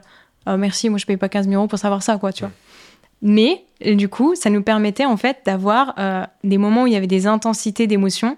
C'était pile corrélé sur une seconde de la vidéo et du coup, on voyait. On voyait si euh, c'était parce qu'on on a travaillé le chocolat comme ça ou genre de choses. Et, et, en fait, on voulait trouver des secrets, tu vois. De se dire pourquoi une vidéo marche et pourquoi elle ne marche pas. C'était vraiment ça l'objectif. Mais on nous oblige quand même à euh, faire des petits entretiens. On nous dit, euh, bah voilà, des fois les pics d'émotion, ça peut être parce que la personne elle est, elle est, elle est allergique. Donc il faudra, faudra, vraiment poser des questions pour être sûr d'analyser et interpréter les résultats correctement. Et donc dans ces questions qu'on pose, assez voilà protocolaires, il y a euh, une vérification sur le taux d'attention et de rétention des informations. Donc, euh, première question, on demande aux gens, euh, vous pouvez me réexpliquer la recette numéro temps Et donc, ils disent, ouais, ok, alors j'ai vu ça, j'ai vu ça, et on essaie de voir à quel point ça les a marqués. Tu vois. et après, on leur demande quand même, ça vous a plu ou pas, voilà, voir ce qu'ils en disent. Et là, on se rend compte que les vidéos que j'avais analysées, ou en tout cas identifiées comme très qualitatives, aucune, aucune rétention de l'information les gens se souviennent plus. Euh, vraiment, la, recette la plus quali que j'avais mis, euh, je dirais, il y avait quatre ingrédients, dont des coquillettes et euh, autre chose. Ils se souvenaient même plus avec quoi ça avait été cuisiné les coquillettes. Donc je me dis, ok. et tu sais, j'étais presque vénère en disant, mais, mais souvenez-vous, il y avait ça dedans, tu vois. J'étais, vous pouvez pas, pas vous en rappeler, elle était vraiment belle, tu vois. Et à côté de ça, les vidéos dégueu, en mode, ah, ça j'ai vraiment adoré. Oh, la poule au pot là, c'était vraiment. Il y avait quoi dedans? Il y avait genre 12 ingrédients, il t'en sortait 11, quoi. Et je dis, mais qu'est-ce qui. Tu sais, je me dis pourquoi Pourquoi vous vous souvenez de ça? C'est pas possible. Donc j'essaie de creuser. Ils disent Ah, mais parce que Et là, en fait, ils m'expliquent très simplement. Ils me disent, euh, mais parce que celle-là. Mais c'est pas comme ça chez nous, là, on dirait une pub, ça. L'autre, il y en avait partout, bordel, farine à côté et tout. Il dit, là, ça ressemble à chez moi. Là, je m'identifie. Et en fait, je me suis dit, mais en fait, c'est ça le problème. Moi, je cherche à faire le truc le plus léché, le plus carré possible. Et, euh, donc, en fait, à ce moment-là, je suis pris un peu, je suis piquée, tu vois. Je viens de m'acheter un appareil à 3000 euros. Euh, je lui dis, ouais, bah, puisque c'est ça, je vais faire mon, mes, mes tournages à l'iPhone, hein, à mon téléphone. Et, euh, et, du coup, je le fais vraiment. Je le fais, j'achète une petite perche à quoi, 10 balles sur Amazon pour mettre ça comme ça. Et puis voilà. Et là, en fait, bah, ça fonctionne. Ou en tout cas, les performances sont pas moindres. Je me dis, ok, ça prend moins de temps. Mon setup était beaucoup plus léger comme ça. Euh, plus facile de, cadrer correctement, etc. Euh, et, à partir de là, j'ai jamais quitté mon téléphone. Et au début, j'en avais qu'un seul sur la vue du dessus. Puis j'en ai rajouté un deuxième en face pour qu'on puisse compléter un peu, on va dire, l'orientation et tu vois, la, plongée de la vue. Et que les gens me voient aussi, moi, pâtisser, parce que j'avais compris aussi que c'était bien euh, s'ils me voyaient, moi, mon visage et tout. Donc, donc ouais, je suis, maintenant, je suis au téléphone. Et c'était peut-être un peu précurseur au moment où j'ai fait ça. Mais aujourd'hui, euh, tu prends TikTok et tout, il euh, n'y a pas besoin de plus en fait. Mais moi, j'ai dépensé, euh, j'ai dépensé 10 000 euros de budget de la région pour le, pour le savoir du coup. Je trouve ça, la région.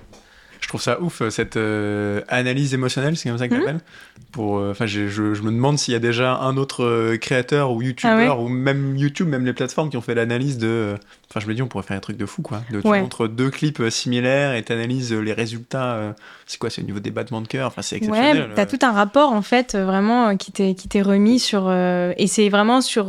tu as la time, timeline de la vidéo, donc mm. tu vois pile ce qui s'est passé, à, quel endroit. Et puis, en fonction de ce que la personne te dit, tu, tu te mets des petites annotations en disant, bon, ça, on le prend pas en compte, c'est parce qu'il aime pas ça. Mais, mais sur d'autres trucs, tu te dis, waouh, ok, l'image là, ça, ça a généré quelque chose. Et ce qui est dingue, c'est que c'est que des choses non perceptibles par la personne. Parce que franchement, du contenu, sauf quand tu vois un film ou quoi, où vraiment ça te touche, euh, euh les contenus, tu es capable à la fin de dire j'ai aimé, j'ai pas aimé, mais pour te dire ah oui, parce qu'à telle seconde, quand il a haussé le sourcil, ça m'a fait ça, tu vois. Tu t'es pas capable d'analyser toi-même. Mm. Donc euh, là, on a, on arrivait à mettre le doigt sur des choses euh, que les gens n'auraient jamais pu nous raconter en fait. Mm. Donc c'était très cool, ouais. J'ai l'impression que c'est une anecdote euh, que pourrait nous raconter euh, genre MrBeast ou un énorme YouTuber ah ouais, euh, de type ouais j'ai poussé le truc tellement loin que j'ai été voir les, les résultats dans les dans les vraiment littéralement dans ton corps ce que ça ce que mm. ça crée quoi. Et d'ailleurs au passage tu vois qui c'est MrBeast Oui bien sûr. il disait que lui il filme il s'interdit de filmer en plus de 1080p. Ok. En disant je veux que ça reste presque naturel et presque de dire bah, en fait Ouais, alors il filme peut-être pas l'iPhone, mais en tout cas, tu pourrais te dire que c'est filmé à l'iPhone, etc. Quoi. Il veut pas avoir des images, euh, t'as l'impression d'allumer. Extraordinaire. ouais, voilà. Bah, tu vois, c'est dans le même esprit, en fait, c'est ça. Mhm. Mais c'est hyper. Euh, euh, enfin, ça permet de dédramatiser un petit peu. quand Déjà, quand j'ai su ça, je me suis dit. ça m'a facilité les choses. Parce que dans mes tournages, si j'avais un peu de farine sur le côté, bah, tu sais, je me disais, non, c'est plutôt pas mal. Mm. Je me disais, ok, les gens vont être rassurés. Parce que euh, des fois, quand je faisais trop carré, eh ben, on me l'avait déjà dit ça. Euh, ah, mais chez moi, comment tu fais pour pas en mettre partout bah, En fait, j'en mets partout. C'est juste qu'entre chaque euh, rush, bah, je nettoie, tu vois, mm. pour que ce soit léché. Mais en fait, je me dis, c'est bête parce que je me tue, pas à la tâche, mais je me fais chier à faire ça. Alors qu'en fait, c'est pas ce que les gens veulent. Et je trouve que quand tu fais du contenu, des fois, t'as hum, t'es pris dans, ta, dans tes on va dire dans tes croyances et dans euh, il faut que ce soit parfait, il faut que ce soit machin, et t'oublies en fait de simplement te dire qu'est-ce que veulent voir les gens, tout simplement. Et c'est vrai que moi, j'aime pas quand je vois euh, des, des, gens qui font genre ils ont la famille parfaite. Donc finalement, pourquoi euh, des gens apprécieraient voir mon prendre un travail parfait alors que c'est pas vrai? Tu vois, ça, ça, doit les mm. culpabiliser de se dire putain mais moi quand je fais de la pâtisserie, il y en a partout, comment tu fais? Bah c'est pas comment je fais, c'est qu'en fait je vous mens, tu vois. C'est mm. donc donc finalement c'est très logique, mais on oublie, on essaye euh, d'avoir euh, tout parfait, tout lisse, tout propre, de faire genre tout se passe bien, alors qu'en fait les gens ils veulent de l'authenticité, sinon ils ils arrivent pas du tout à, s'identifier et à se dire bah, chez moi ça va marcher. Ouais, c'est même rassurant quand, on reproduit tes recettes de dire bon bah moi aussi j'ai de la farine partout, mais c'est pas grave parce que même Lorraine elle a de la farine partout. Absolument, voilà. Intéressant. Je crois que ça fait, ça, fait, ça fait deux heures qu'on qu dans cette conversation. C'était euh, c'était hyper intéressant en tout cas. Euh, je sais pas si tu as, des sujets qu'on n'a pas abordés, que tu voudrais aborder? Non, pas forcément. Non, je... Bah, dans je sais pas si c'était intéressant pour vous. C'était super intéressant. non, franchement. vous dites ça à tout le monde, ouais. Non, franchement, c'était super intéressant. En plus, on avait déjà eu l'occasion d'échanger. On connaissait un petit bout de ton histoire, mais c'était vraiment cool de, de creuser ça. Euh, merci à toi encore de nous avoir accueillis. Je redis encore une fois, j'en ai mangé 3-4 pendant l'épisode. Les moelleux au chocolat a été exceptionnel. Euh, merci aussi à ceux qui nous ont écoutés, qui sont encore là après euh, deux heures d'écoute. Si on peut. Il ah, n'y a pas de cut du tout, vous laissez comme ça? Il y aura peut-être un petit peu de cut, mais il y aura, je pense, si c'est pas deux heures, au moins une bonne heure et demie d'épisode. donc merci à eux. Si on peut abuser de leur générosité, on peut leur demander de laisser un avis sur la plateforme de podcast favorite ou un petit commentaire sur, sur YouTube. Ça nous fera très plaisir. Euh, un dernier mot, Armand? Merci beaucoup. Merci de nous avoir accueillis chez vous. Merci Gaëtan, merci Lorraine. Euh, et merci pour les gâteaux qui sont délicieux. Avec plaisir. J'espère que je vous ai régalé. Comme d'habitude. Ouais. merci beaucoup Lorraine. Merci aussi Gaëtan.